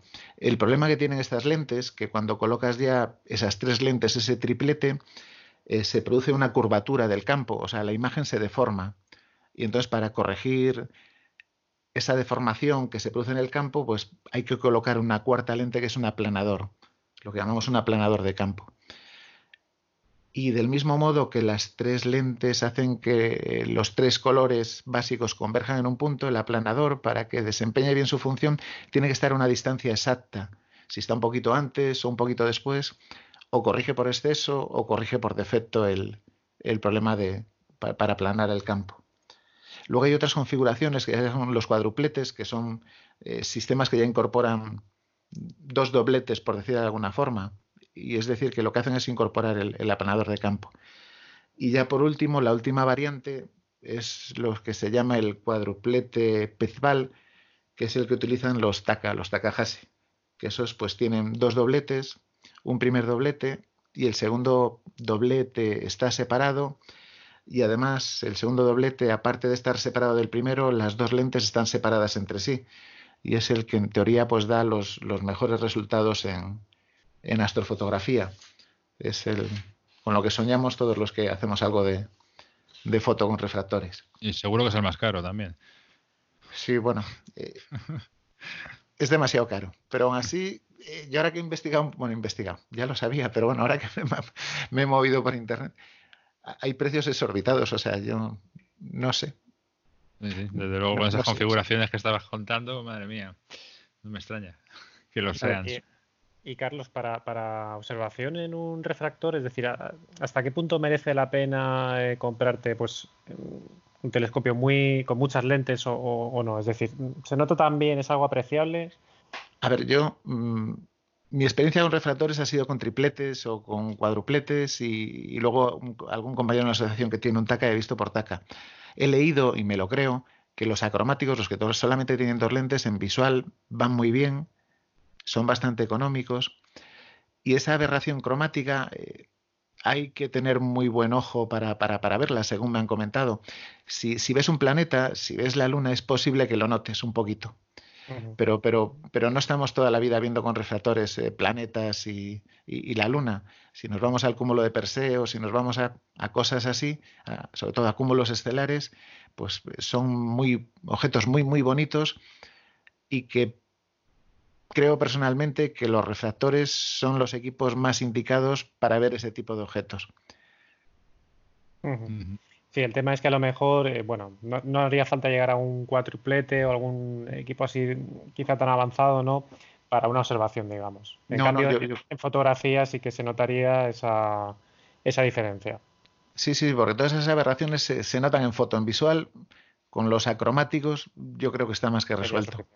Oye, Carlos, ¿y por qué no nos recuerdas un poco qué equipo tienes y nos comentas un poco sus características y por qué te has decidido por este que tienes ahora actualmente?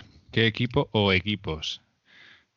Bueno, eh, vamos, vamos a hablar del, digamos, del principal, del hermano mayor, por ejemplo. Vale, vamos, yo, yo, tengo fama, pero, pero es solo fama. O sea, dime de qué presumes y te diré que careces. Y no presumo de nada, pero vamos, yo probablemente en la asociación, bueno, ya hablaremos otro día de este tema. Lo, que no sé si está bien hablar de marcas aquí o no. Bueno, si luego nos sponsorean y nos pagan pasta, pues somos libres, somos libres y podemos hacer lo que queramos. vale, adelante, adelante. Yo, tenía un, tipo de refractor que, que, no estaba muy satisfecho con él. Cuando empecé, pues me parecía algo maravilloso, pero según vas progresando, eh, empiezas a apreciar cosas. Es como cuando haces a lo mejor una foto y la primera foto que haces te parece muy, muy, muy chula, pero según van pasando los meses, los años, eh, vas apreciando cosas en las fotos que antes no apreciabas o y por cosas en las fotos me refiero a defectos o cosas en las que no prestabas eso, atención. Eso es un asco. y, lo mismo lo mismo pasa con visual. Con visual eh, antes mirabas un objeto y solo te fijabas en una cosa y según van pasando el tiempo pues vas aprendiendo a observar y ves cosas que antes no veías y antes mirabas un cúmulo, decías qué bonito, y ahora miras un cúmulo y buscas estrellas mm, anaranjadas y, estrellas azules y estrellas y, tratas de ver cosas que antes no. Bueno, el caso es que yo pasé a un equipo, me compré, creo que se llama el Spirit 100, y es un equipo que es un, tiene 100 de apertura, es un 5,5, focal 550 y encontré una página web de un alemán que explicaba que había hecho unos apaños y lo que hice fue luego compré un Ricciardi, que un Ricciardi es un reductor, eh, reduce la focal del telescopio y pues ese 550 me lo convirtió en un prácticamente en un F4 con una focal de 400.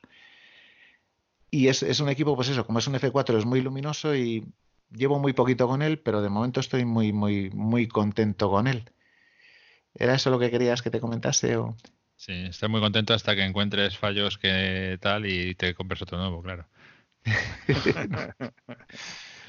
no, muy bien, un poco pues, para, dar una imagen, digamos, más, más gráfica ¿no? Mm. de, lo que estamos hablando. Nada, y no, no sé qué más contar. Bueno, eh, ¿qué ventajas tienen para mí los refractores? Eh, son, los, los, veo muy buenos equipos eh, para luna, para sol, utilizando ciertos filtros.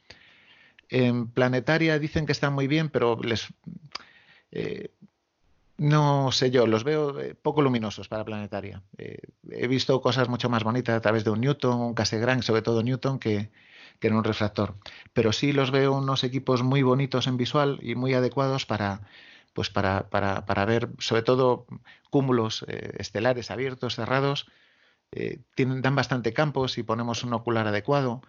Y luego hay las nebulosas que, como Orión, que aunque las ves a simple vista, pues en un refractor también destacan mucho. Y bueno, es posible que no sirva para objetos débiles como cierto tipo de galaxias y, cosas de ese estilo, pero, pero en visual yo creo que son muy un equipo que da muchas, muchas satisfacciones.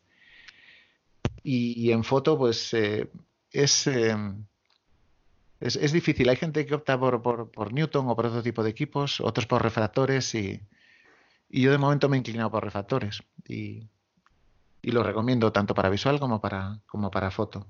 Sí, sí, sí que es cierto que desde luego mirar, mirar por un refractor en visual en la asociación mm, estaría imposible, porque los utilizáis todos para foto. Bueno, Domingo eh, de vez en cuando deja mirar por, por su taca, o sea que... Muy bien, a ver si le pillamos un día. Bueno, eh, para quien no lo sepa, Adelante, adelante, Juan Carlos. Nos, hemos pisado ahí. No, que para quien no lo sepa, cuando decimos Taka nos referimos a Takahashi. Es una marca que es, eh, se puede decir que es el Rolls Royce de, los telescopios. O sea, tienen una, una calidad impecable, una óptica súper precisa y bueno, son, son fantásticos. Y claro, el precio pues va un poco, un poco paralelo a esa calidad. Son equipos bastante caros, pero son excelentes. Carlos, ¿te atreverías a recomendar para principiantes eh, alguno en concreto? Vale, ahí, ahora mismo. No, no, es que no me, da mal rollo decir marcas por ahí, pero a ver, yo he visto. Hay un uno, uno de Skywatcher, un ED, que es de, creo que recordar que es de 72 de apertura o algo así. Es un acromático, está por 300 euros y tiene muy, muy, muy, muy buena pinta. A mí me, ha llamado mucho la atención. Es muy habitual también ver el ED80 de, Skywatcher eh, con 600 de focales. Es un tubo muy habitual, muy habitual también. Y no sé si. Bueno, luego ya va en función. Pero, por ejemplo, para principiantes, el, que yo digo y el que tú has comentado también, efectivamente, son dos tubos que, que, mucha gente empieza con él, tanto para fotografía como para observación. Sí, aparte, como ya hemos comentado, que hay un mercado muy interesante de compraventa de segunda mano que puedes adquirir un equipo, dedicarle un tiempo y luego sabes que siempre va a haber alguien que, va a tener interés en, adquirirlo. O sea que es, fácil que haya movimiento, incluso comprar cosas de segunda mano para. Es, es, fácil eh, luego dar salida a un tubo si no, si no te gusta o te has cansado de él o, quieres pasar a algo superior. Que es lo típico, siempre es el anuncio, vendo tal, tal para pasar a algo mejor.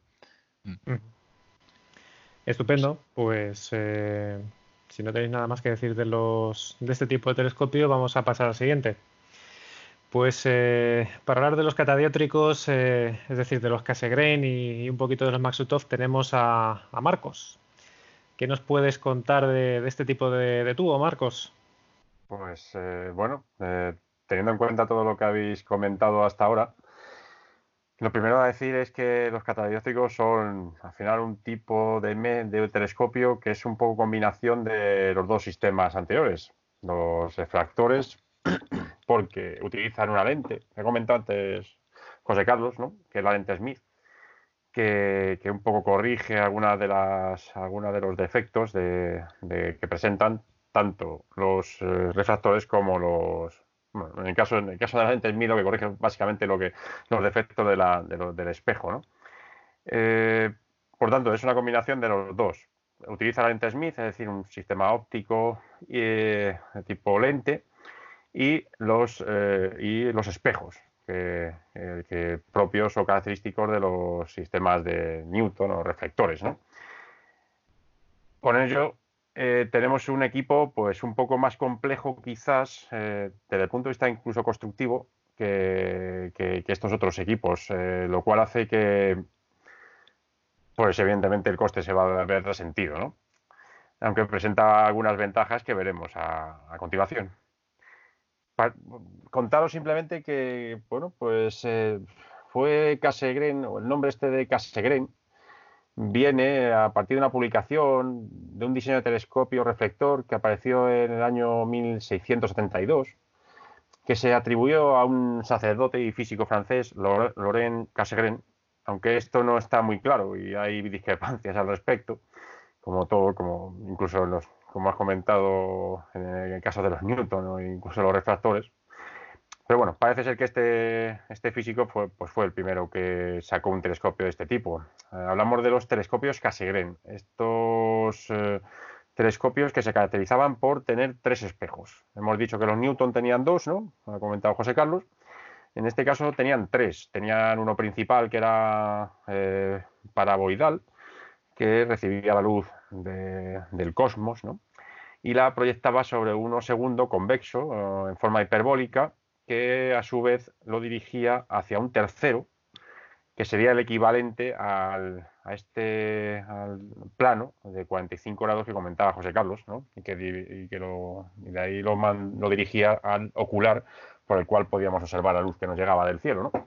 Sí, el tercero sería como el secundario de un eh, Newton puro. De un Newton, efectivamente. Este lo que hacía era incorporar un tercer, eh, otro, un tercer espejo, lo cual hacía prolongar fundamentalmente la focal, ¿no? Hacía que con el mismo diámetro, pues prolongaba la focal.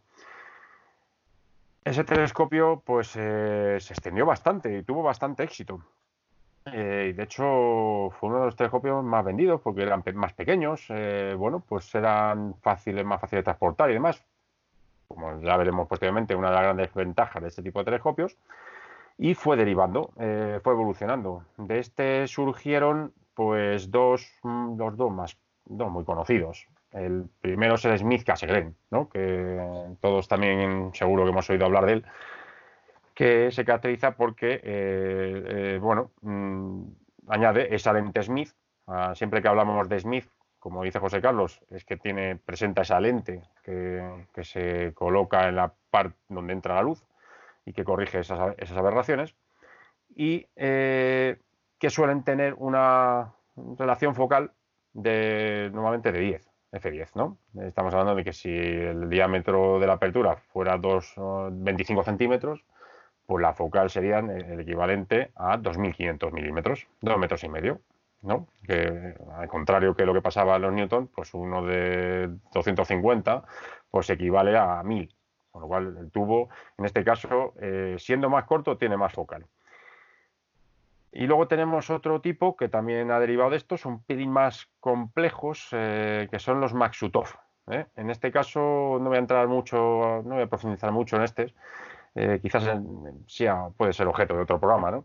En este caso la relación focal es de F15. Es un, pequeño ventaja por una parte inconveniente de tener una focal más larga. Con el mismo diámetro tenemos focales más largas y por tanto pues tenemos más aumentos como comentaba Raúl al principio del programa.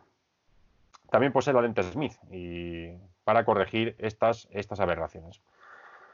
Esta placa Smith, que ha comentado también José Carlos, y que estamos eh, insistiendo en ella, y creo que es importante, pues lo que hace es que, eh, bueno, si, la cortáramos, pues tiene una, serie de ondulaciones en la, óptica que le permiten pues, corregir esas aberraciones, sobre todo la esfericidad, que es la que eh, el efecto ese coma que comentaba anteriormente, ¿no? propia de los, de los telescopios eh, reflectores.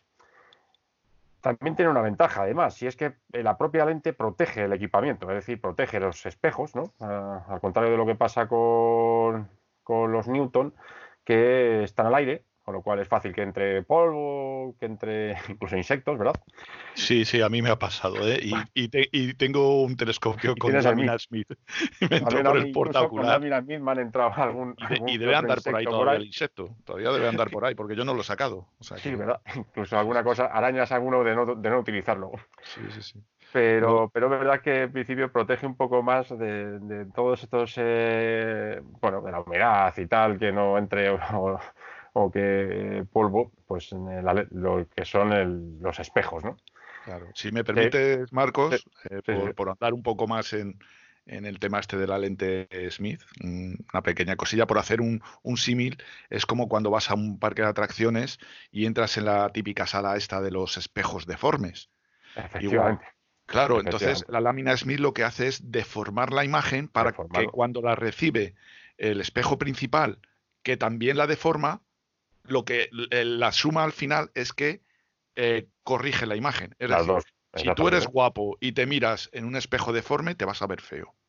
Si tú eres feo y te ves en un espejo deforme, lo mismo sale guapo. Difícilmente, pues, pero. Pues ese es, el principio, ese es el principio de la lente. De la lente, exactamente. Es deformar lo que luego va a volver a deformar otro elemento que es el, espejo primario. Eso es. En el sentido contrario, efectivamente. La lente Smith eh, también tiene su inconveniente, ¿verdad? y muchos la hemos sufrido y es eh, las grandes posibilidades y la, gran probabilidad de que se nos empañe por efecto de la humedad, puesto que se trata de una lente que está en el borde del telescopio. Entonces, que lo que hace que, en el momento que haya la más mínima humedad, pues cae sobre ella y nos empieza a fastidiar, ¿no? empezamos a necesitar cintas calentadoras o lo que yo creo más interesante, que es simplemente una, lo que llamamos, o ya una capucha, ¿no? Que es un protector que hace el mismo efecto que hace Newton, es decir, prolongar la distancia entre, eh, dijéramos que donde del ambiente con el lugar donde está el espejo, ¿no? Sí, como si, eh, como si prolongáramos el tubo. El tubo, con algún tipo, con algún tipo de material, alguna, alguna lámina. Es, verdad que si no. En este tubo, porque es verdad que a todos se nos ha empañado alguna vez un tubo de estos. Eh, es muy fácil que se empañe. Muy, fácil, muy fácil. El empañamiento es una de las, de las principales para mí inconvenientes o cosas a tener muy en cuenta cuando uno tiene un telescopio de este tipo. Incluso los refractores también le puede pasar, ¿no, Carlos? Sí, sí, claro que sí. Eh, de hecho, los refractores suelen llevar un, como un cap que sale hacia afuera y que hace la misma función que. La caperuza. Eso es. ¿A ti yo te he visto alguna vez abanicando ahí para secar la lente? Eh, exacto. Más de usar un secador de pelo para. El problema es cuando se te empaña por dentro, que también sucede. Y ya cuando se empaña por dentro, ya lo mejor es directamente recoger y te sí, Es hora de recoger, entonces sí. Efectivamente. Bueno, pues eh, eh, en definitiva, los Smith Segren pues están formados por, pues, por un espejo primario, cóncavo, ¿no? Eh, ¿Qué han evolucionado con respecto a los Casegren originales? Pues que en este caso ya los actuales, o en Casegren, tanto los en Casegren como los Masutov, pues solo tienen dos espejos. ¿eh? En el primero es esférico, el principal, que es el que recibe la luz, que pasa a través de la lente Smith, como hemos dicho, y luego un espejo secundario que en este caso es esférico, que lo que hace es redirigir la luz hacia el centro del primario o del primer telescopio. Entonces podría pensar alguien, y entonces cómo vemos la imagen, ¿no? Porque al final está dirigiendo hacia el mismo espejo sobre el que la está, sobre el que la está emitiendo. En este caso lo que hace, lo que hace el sistema es hacer un agujero en el, espejo principal y dejar pasar la imagen del, que viene del secundario, dando lugar a que estos telescopios pues normalmente tienen, son muy fáciles de identificar porque tienen el ocular pues en la parte de atrás del, tubo, ¿no? mientras que los tubos de Newton pues tienen la tienen la, el, visor o el ocular en el lado, en el lado del tubo que es lo que hace, como comentaba José Carlos, que al tenerlo en la parte lateral hay determinadas posiciones en las que se hace complicado observar, ¿no? Mientras que los, este tipo de telescopios, al estar en la parte de atrás, pues siempre están en lo más cerca, al, dijéramos, al suelo, con lo cual es muy difícil que haya una situación de o algún punto del firmamento que estemos observando que se nos complique. Quizás eh, ya depende también ahí del tipo de montura que empleemos y tal, como luego hablaremos, el que se complique más o menos. ¿eh? Vale, pues eh, como os comento, estos telescopios, ¿qué ventajas, qué grandes ventajas tienen? Pues la primera es que con una, con una misma apertura, con una focal equivalente son bastante más cortos por el hecho de tener este sistema de, espejos, ¿no?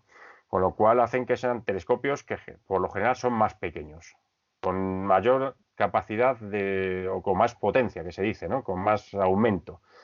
Eh, por lo tanto, eh, se pueden utilizar en monturas que en principio no deben de ser especialmente pesadas o especialmente grandes. Pueden ser monturas algo más sencillas y que para visual pues te permiten pues eh, tener un equipo relativamente pequeño.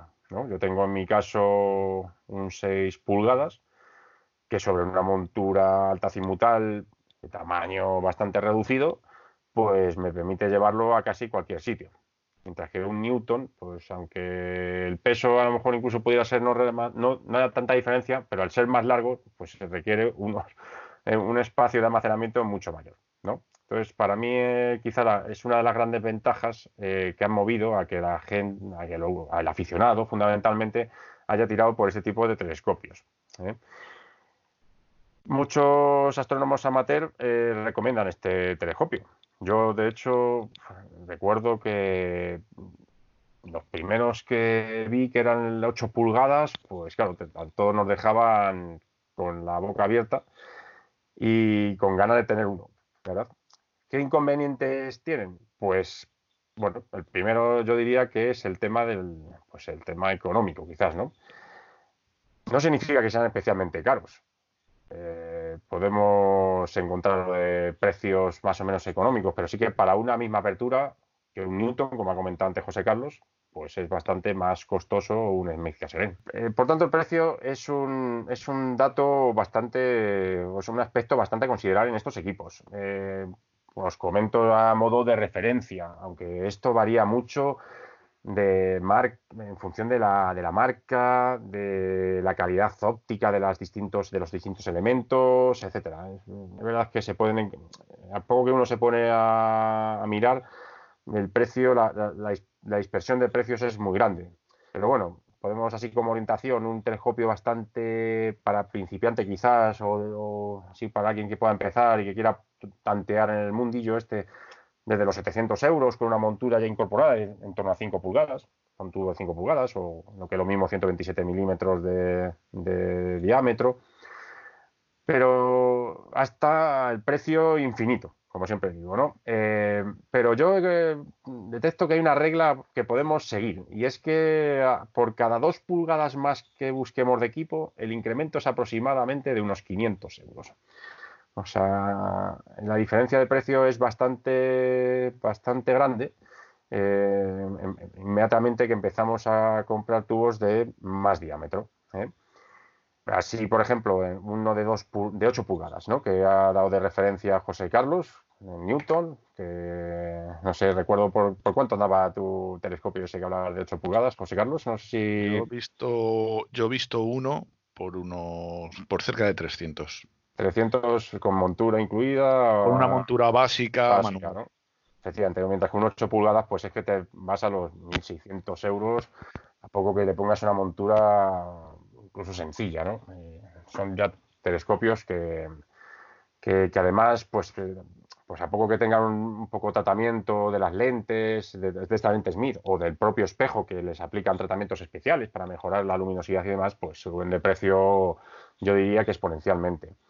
Hombre, hay que tener en cuenta, por ejemplo, que dentro de lo, por ejemplo, me puedo referir un poco a los Masutov en este aspecto, que, ahí pueden ser un poco, tener ciertas ventajas. un Masutov, que hablamos que, ya os recuerdo que tenía una focal un poco más larga, pues eh, puedes encontrar equipos, he visto, a precio más reducido que los, que los Smith ven, curiosamente. Como dice, les pasa un poco como lo dice Carlos. Hay equipos muy baratos, de en torno a 500 euros e incluso menos, de 5 pulgadas hasta, hasta, que, hasta equipos que son también de 5 pulgadas, pero mucho más caros. Y, también depende de esos tratamientos que se le apliquen a los, a los eh, sistemas ópticos que, de los que poseen. Es decir, los precios son muy variables. Yo tampoco me gusta entrar en ello y siempre recomiendo que, que, bueno, pues primero se informe a través de las asociaciones como la nuestra y también se mire mucho y con cierta tranquilidad para, elegir bien y, bueno, encontrar un precio también bueno. hay que digo, hay que decir que eh, desde el punto de vista de la observación o del uso de estos equipos, yo diría que se caracterizan básicamente por su versatilidad, ¿no? Son equipos multiusos. Yo en mi caso, pues he tenido también la suerte de poder conocer los, un telescopio Newton, y un telescopio de, tipo Smith Cassegrain. Y es verdad que con un diámetro similar, pues te permite observar, pues hombre, mm, muchas cosas, muchos tipos de objetos y eh, en unas condiciones pues bastante buenas. Siempre, evidentemente, pensando que tiene más focal, con lo cual tiene más aumentos que un Newton, ¿no? Con lo cual, pues es bueno, suelen ser buenos, pues, pues se dicen que son buenos para planetaria, objeto de cielo profundo pues que tenga un tamaño mediano, pequeño, galaxias, yo por ejemplo para el tema de cúmulos eh, eh, los veo muy, muy adecuados. Y, bueno, eh, pero bueno, en general, salvo para campos muy grandes de, objetos, o pues yo sé, las Pléyades, por ejemplo, que todos, los, todos las conocemos, pues en un telescopio de este tipo va a ser muy difícil poder observarlas, ¿no? Salvo que tengas un ocular muy, muy grande. Entonces, pues bueno, salvo objetos así muy grandes, la verdad es que un Cassegrain te da opción a, poder disfrutar de, un montón, vamos, de objetos. Desde el punto de vista de la fotografía, al tener más focal, eh, estos equipos que los Newton, por ejemplo, o que los refractores que comentaba Carlos, pues tienen el inconveniente de que requieren una mayor estabilidad. Eh, por tanto, si queremos utilizarlos para fotografía, tendremos que analizar muy bien qué tipo de monturas vamos a emplear para que pueda eh, asumir pues, que tiene esa mayor potencia que estos otros equipos. Pero bueno, se pueden sacar también, se pueden hacer fotos, yo también lo he utilizado para hacer fotos y se le puede sacar su, su fruto. Y, bueno, depende también del tipo de objetos y demás, pero se puede, yo creo que se le puede sacar mucho partido a este tipo de telescopios. Yo el otro día pues no pude participar en la parte que comentabais de, de qué telescopio nos compraríamos y creo que es una opción muy interesante para, para incluso para un observador principiante que ya tenga, o sea, que ya esté convencido de que quiere desarrollar la afición. Yo le diría que es preferible ahorrar quizás un pelín más de, dinero y poder optar a un telescopio de este tipo Pero bueno, eso ya es una cuestión particular de cada uno, ¿no? Es, es, un telescopio que al final mucha gente de la asociación se lo ha acabado comprando. O sea que eh, lo que tú dices es una compra bastante segura. Eh, al final, un telescopio ya así un poquito más grande, un Cassegrain de 8 pulgadas, una cosa así, es, es un equipo muy habitual en la asociación, ¿verdad? Muy habitual y que yo por la experiencia es un equipo que se puede utilizar casi toda la vida. O sea que En, muchas circunstancias y como es tan pequeño, pues no va a tener los inconvenientes de guardarse que puede tener otros equipos. Eh, el peso es reducido, con lo cual las espaldas nuestras lo agradecen. Y al final, pues, eh, bueno, pues a lo que te quieras dedicar a aspectos muy, muy concretos, que te requieran equipos muy más específicos, pues te da, te da versatilidad para poder utilizarlo, pero yo creo que durante Mm, yo creo que un aficionado a la astronomía es muy difícil que se desembarace de un telescopio de este tipo, salvo que se quiera comprar uno más grande. Por, la, experiencia que tenemos. ¿no? Sí, aparte de que este, este tipo de equipos es como todo, luego puedes eh, complementarlo con accesorios. En el caso de los Cassegrain, puedes comprar un reductor de focal. Efectivamente. Coges un 0,5 y ya pasas a tener un equipo con una focal de 1000 que te permite observar más objetos, pasa a ser un F5 más rápido el equipo, también puedes hacer cierto tipo de fotografía. Es, es realmente el, de los más polivalentes, el más todoterreno de todos. ¿eh? Totalmente. Yo creo que es un equipo que lo que tú dices, Carlos, eh, también el resto de equipos, ¿no? El hecho de utilizar, eh, hablamos, estamos hablando solo de los tubos o del tubo, ¿no? Eh, pero es que un equipo de observación astronómico no, solo se, solo es el tubo, es también otros eh, elementos, la óptica, las lentes que le pongamos o lo que tú dices, los correctores, que nos pueden añadir, mejorar, aportar eh, diferentes opciones, pero que como tú dices, el Mica es el de los que más te permiten sacarle, obtener distintas cosas. La verdad es que lo del reductor de focal es, una, es un aparato bastante interesante para estos Si quisieses ponerle pegas, ¿qué pegas le podrías poner? Yo la principal pega que se le ve es, eh, primero, sí que es verdad que tiene una cierta aberración esférica, ¿eh? también depende de la óptica, del, bueno, del diseño y demás, que evidentemente, pues cuanto más caro siempre está eso más corregido. Está el tema de la, para mí el tema de la, de la, del empañamiento es un problema, es un problema. Y el tema del precio. Ese quizás ahí el que más eh, se puede comentar como, como, inconveniente, ¿no? No sé vosotros cómo lo veis, que también, bueno, también tenéis alguno de vosotros eh, telescopio de tipo Cassegrain. Bueno, también es un equipo que, si, dependiendo del tipo de observación que vas a hacer, eh, tienes que esperar, sobre todo si vas a hacer planetaria y vas a hacer captura de, planetaria, tienes que esperar a que se aclimate, se aclimate. un buen tiempo, un buen tiempo a que, a que coja la misma temperatura que ambiente, porque si no pasan cosas extrañas dentro del tubo.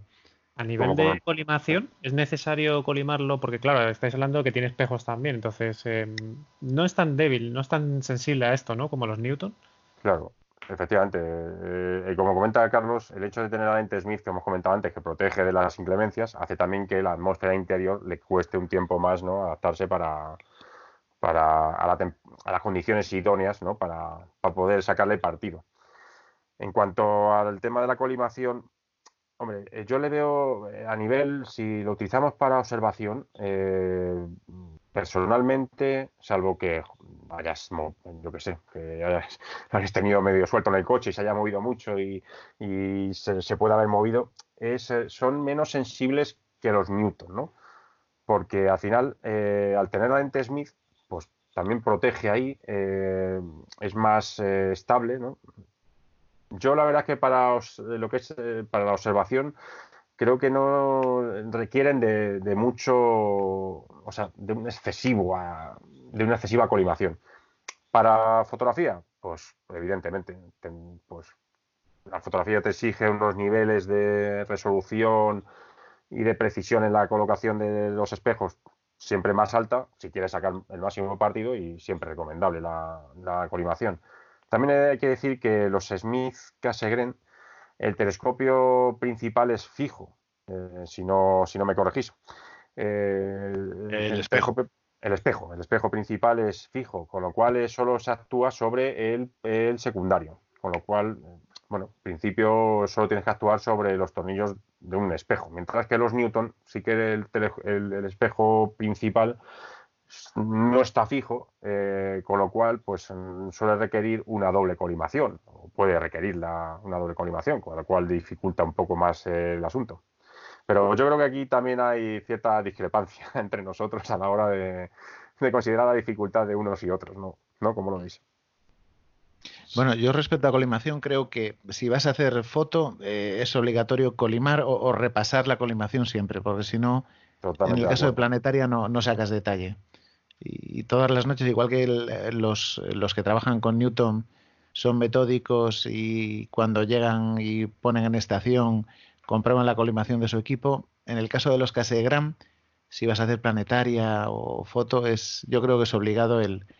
Eh, eh, no, realmente no es colimar, es comprobar que la colimación está perfecta y toquetear un poquito para, para afinarla más, pero que se mantenga. Es lo que tú dices, que no se haya movido porque haya dado un golpe con algo o lo que sea, ¿no?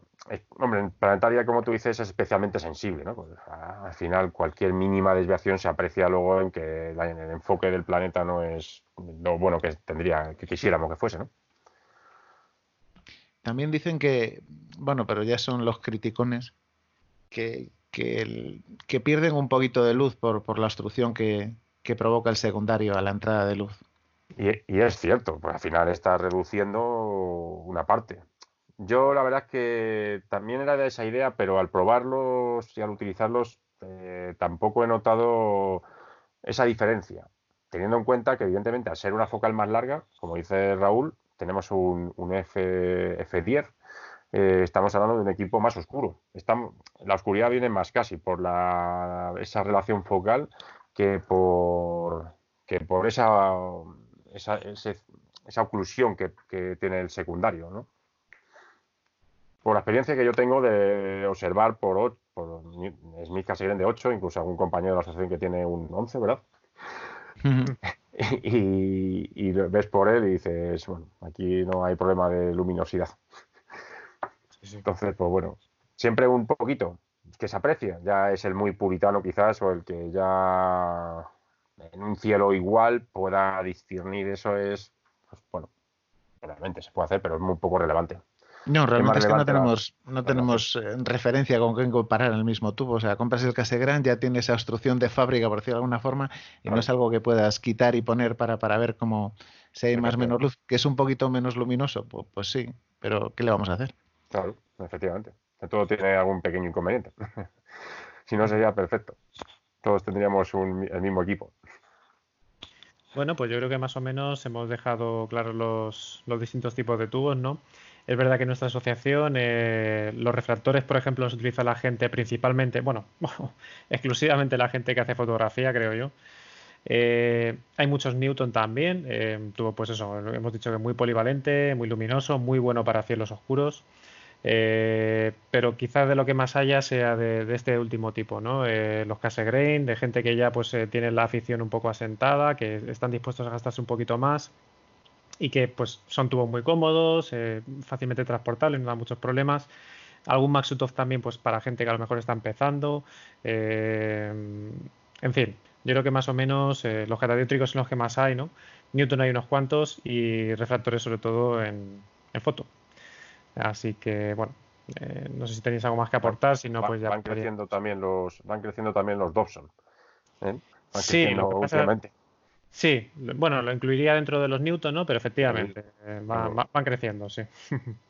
Sí, yo, yo quería decir también que, bueno, eh, los Newton, una de las características que tienen es que, bueno, si eres un aficionado un poquito echado para adelante, un poquito valiente, puedes llegar a construírtelo tú mismo desde cero, o sea, fabricarte el espejo principal y demás. Tiene su complicación, pero hay mucha gente que lo ha hecho, incluso en la asociación tenemos uno de los socios, eh, se construyó un, telescopio y bueno, pues eh, ahí está. Por si alguien, hay, hay literatura al respecto, hay documentación en internet y demás, o sea que bueno, ya digo, si hay alguien que se atreve, pues es, la posibilidad está ahí. yo solo veo muy MacGyver, ¿no?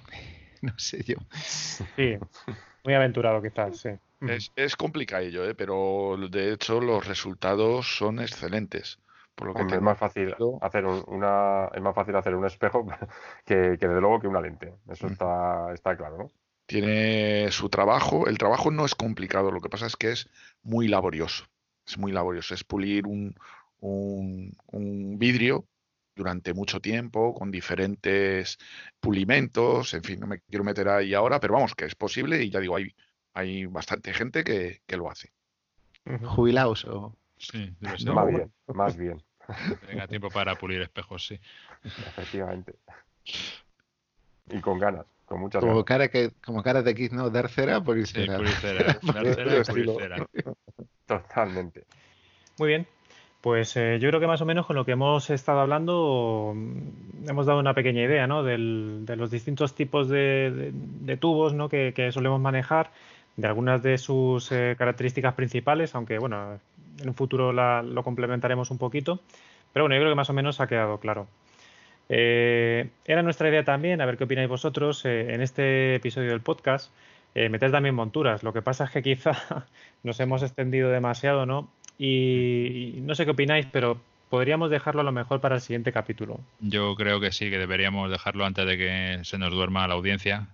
Sí, Voto afirmativo también. Demasiado largo el podcast no, y así dedicamos más tiempo a las monturas, que también, también lo precisan, a lo mejor. Exactamente. Sí, sí, yo creo que así podemos centrarnos un poquito más luego en el siguiente capítulo en las monturas y, eso, y, profundizar un poquito más, ¿no?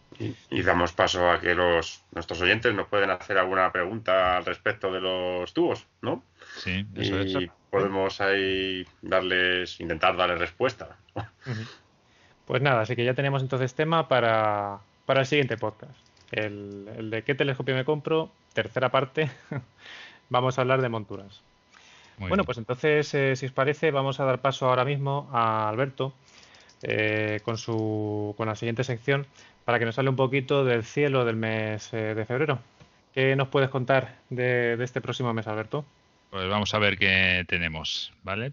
Eh, bien, febrero, como sabéis, estamos, estamos en invierno, que sin duda yo creo que es de las mejores épocas para la observación astronómica, pero que realmente pone a prueba la verdadera afición, pues las temperaturas que tenemos que soportar rivalizan con las más frías noches de invernalia, ¿no? Menos mal que siempre tenemos a alguien que se acuerda de traer un café un caldito y así hace más llevadera la, observación. Vamos a ver qué tenemos en, en el cielo para ver en el cenit, en nuestras cabezas, vamos a tener la constelación de Piscis, que va a ser muy fácilmente reconocible por sus estrellas Castor y Pollux, que son la cabeza de los gemelos. Y si miramos Castor, con un telescopio veremos que se trata de una estrella doble, pero es bastante más complejo que eso, porque en realidad se trata de un sistema múltiple de seis estrellas. Es decir, cada una de las dobles que vemos al telescopio está orbitada por una enana roja, que no es perceptible con un telescopio aficionado, necesitaríamos uno ya de ámbito profesional para distinguirla. Y a su vez, este sistema está orbitado por una pareja de enanas rojas, que tampoco serían visibles con telescopios aficionados. O sea que al final oculta um, un verdadero sistema estelar, eh, una sola estrella visual. Es bastante curioso y interesante de ver.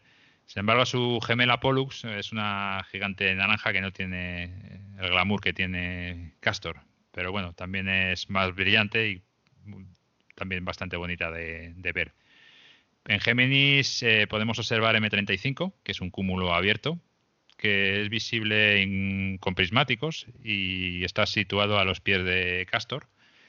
Y antes de llegar a los pies de Castor nos podemos detener en otro cúmulo, que es eh, NGC 2266, que tiene la particularidad de que es bastante antiguo. Y tiene un bonito contraste porque tiene estrellas gigantes rojas que contrastan pues con, las, con las más jóvenes, eh, destacando ese color rojizo tan característico de, este tipo de estrellas.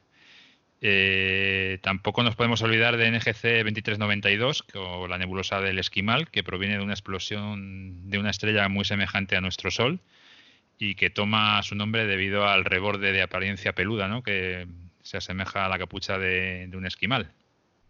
Si tenemos suerte y estáis en un sitio con una cielo que tenga una calidad medio alta, os propongo un reto. Es el de intentar trazar el hexágono de invierno. No es muy difícil, pues las estrellas que lo conforman, que son Capella, Aldebarán, Rigel, Sirio, Procyon y Pollux, son bastante visibles. Entonces es, yo creo que fácilmente reconocible. Y como pista os diré que el cinturón de Orión siempre nos va a quedar dentro de este, de este hexágono.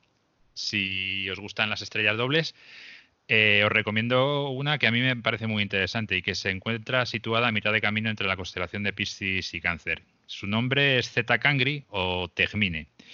Y si lo observamos con instrumentos de 70-80 milímetros, la resolveremos como doble. Pero si tenemos la suerte de poseer uno de unos 200 milímetros, ya la podríamos ver como triple. La visión del sistema triple es todo un reto pero el contraste que tiene cada una de sus integrantes merece la pena el esfuerzo, de verdad.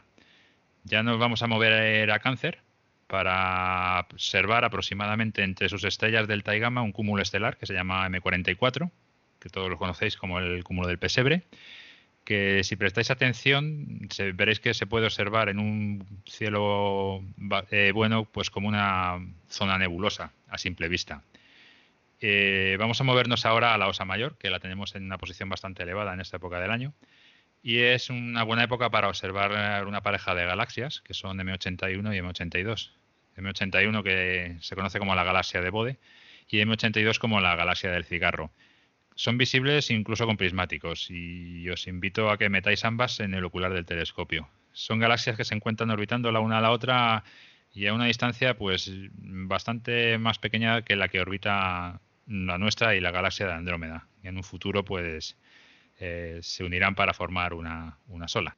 Bueno, y aprovechando que estamos por esta constelación, merece la pena darse una vuelta por la galaxia espiral M101 o galaxia del Molinete, que debería ser visible con prismáticos en unos cielos medianamente oscuros. Esta galaxia resulta bastante curiosa, pues se nos presenta de frente, es decir, que parece que la estamos viendo como si estuviésemos encima suya. Y al estar dispuesta de esta forma, y si usamos un telescopio con una generosa apertura, podremos apreciar los brazos tan característicos de este tipo de galaxias. Bueno, pasamos a los planetas. Eh, poco que decir, la verdad. Eh, más o menos como el mes pasado. Venus seguirá estando en una buena situación, favorable. Mm, lo tendremos bastante cerquita de la Luna el día 27, por si queréis intentar hacer alguna fotografía que puede quedar chula. Y la Luna la tenemos en cuarto creciente el 2 de febrero, Mm, luna llena el día 9 y lo que nos interesa, por supuesto, el 23, que sería la luna nueva, a ver si tenemos suerte con el tiempo, que últimamente no nos está acompañando mucho.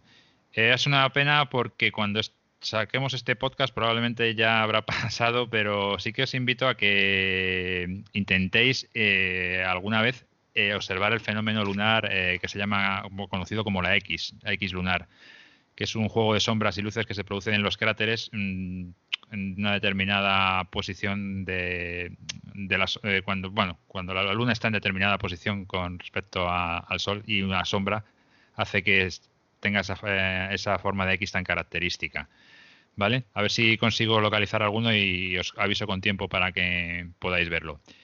Y lluvias de meteoros pues no tenemos ya más hasta abril que lleguen las líridas y cometas, pues nada, reseñable. Eh, tenemos el C2017T2, que va a continuar aumentando su brillo y poco más que decir. A ver si tenemos suerte con el tiempo y podemos salir todos al campo a observar. Eso es, eso es lo más importante, porque la verdad es que últimamente no tenemos mucha suerte. Efectivamente. Bueno, cruzar dedos. Pues muchas gracias eh, por contarnos un poquito lo que podemos ver eh, este próximo mes. Una información muy útil porque la verdad es que muchas veces cuando planificamos las salidas, pues no. Una de las dudas que tenemos es qué vamos a ver, ¿no? Y inviertes un buen rato en, buscar. Así que, pues nada. Bueno, pues yo creo que hasta aquí el, programa de hoy, ¿no? Eh, ha sido. Ha estado interesante. Hemos hablado de los. Eh, hemos profundizado un poquito más en el tema de los tubos.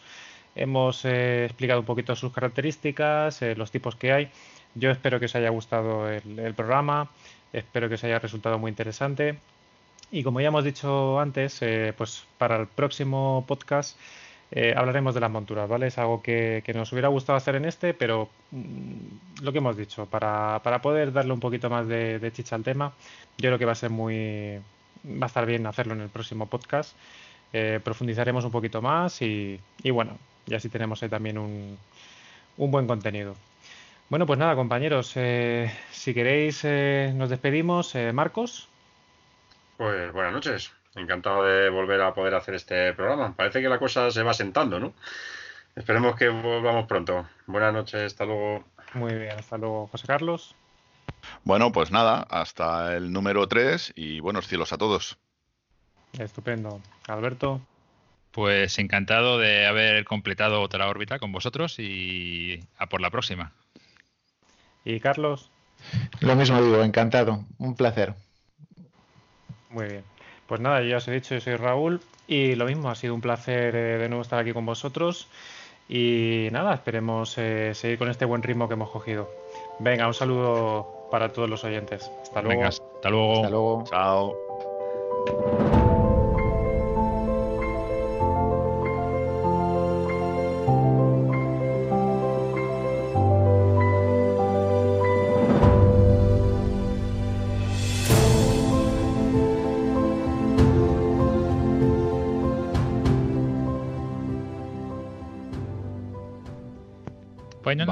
Y ahí, no ahí entraría yo.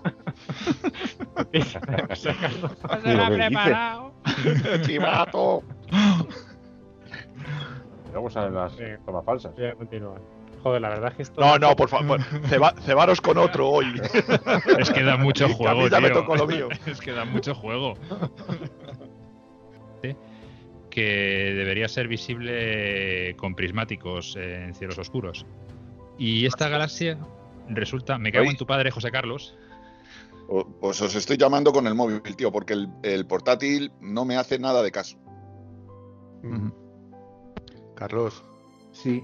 ¿Por qué no, no nos recuerdas? Ay, perdona, es que tengo. Oye, esto cortarlo, ¿eh? Es que tengo Vaya eco, colega, que nos acaba sí, de con... Es que no sé cómo. ¿Qué será esto? Ah. Paco. Corto. Corto ahí. Me estoy alargando mucho, ¿no? Hola. Hola, hola. Ah, no, que estoy aquí. Ya por eso. es que estoy aquí, ya no sé qué iba a decir. Me, se me ha perdido aquí el, el, Se te ha perdido el guion. emocionado. el guion y no sé dónde ya me estoy colocando.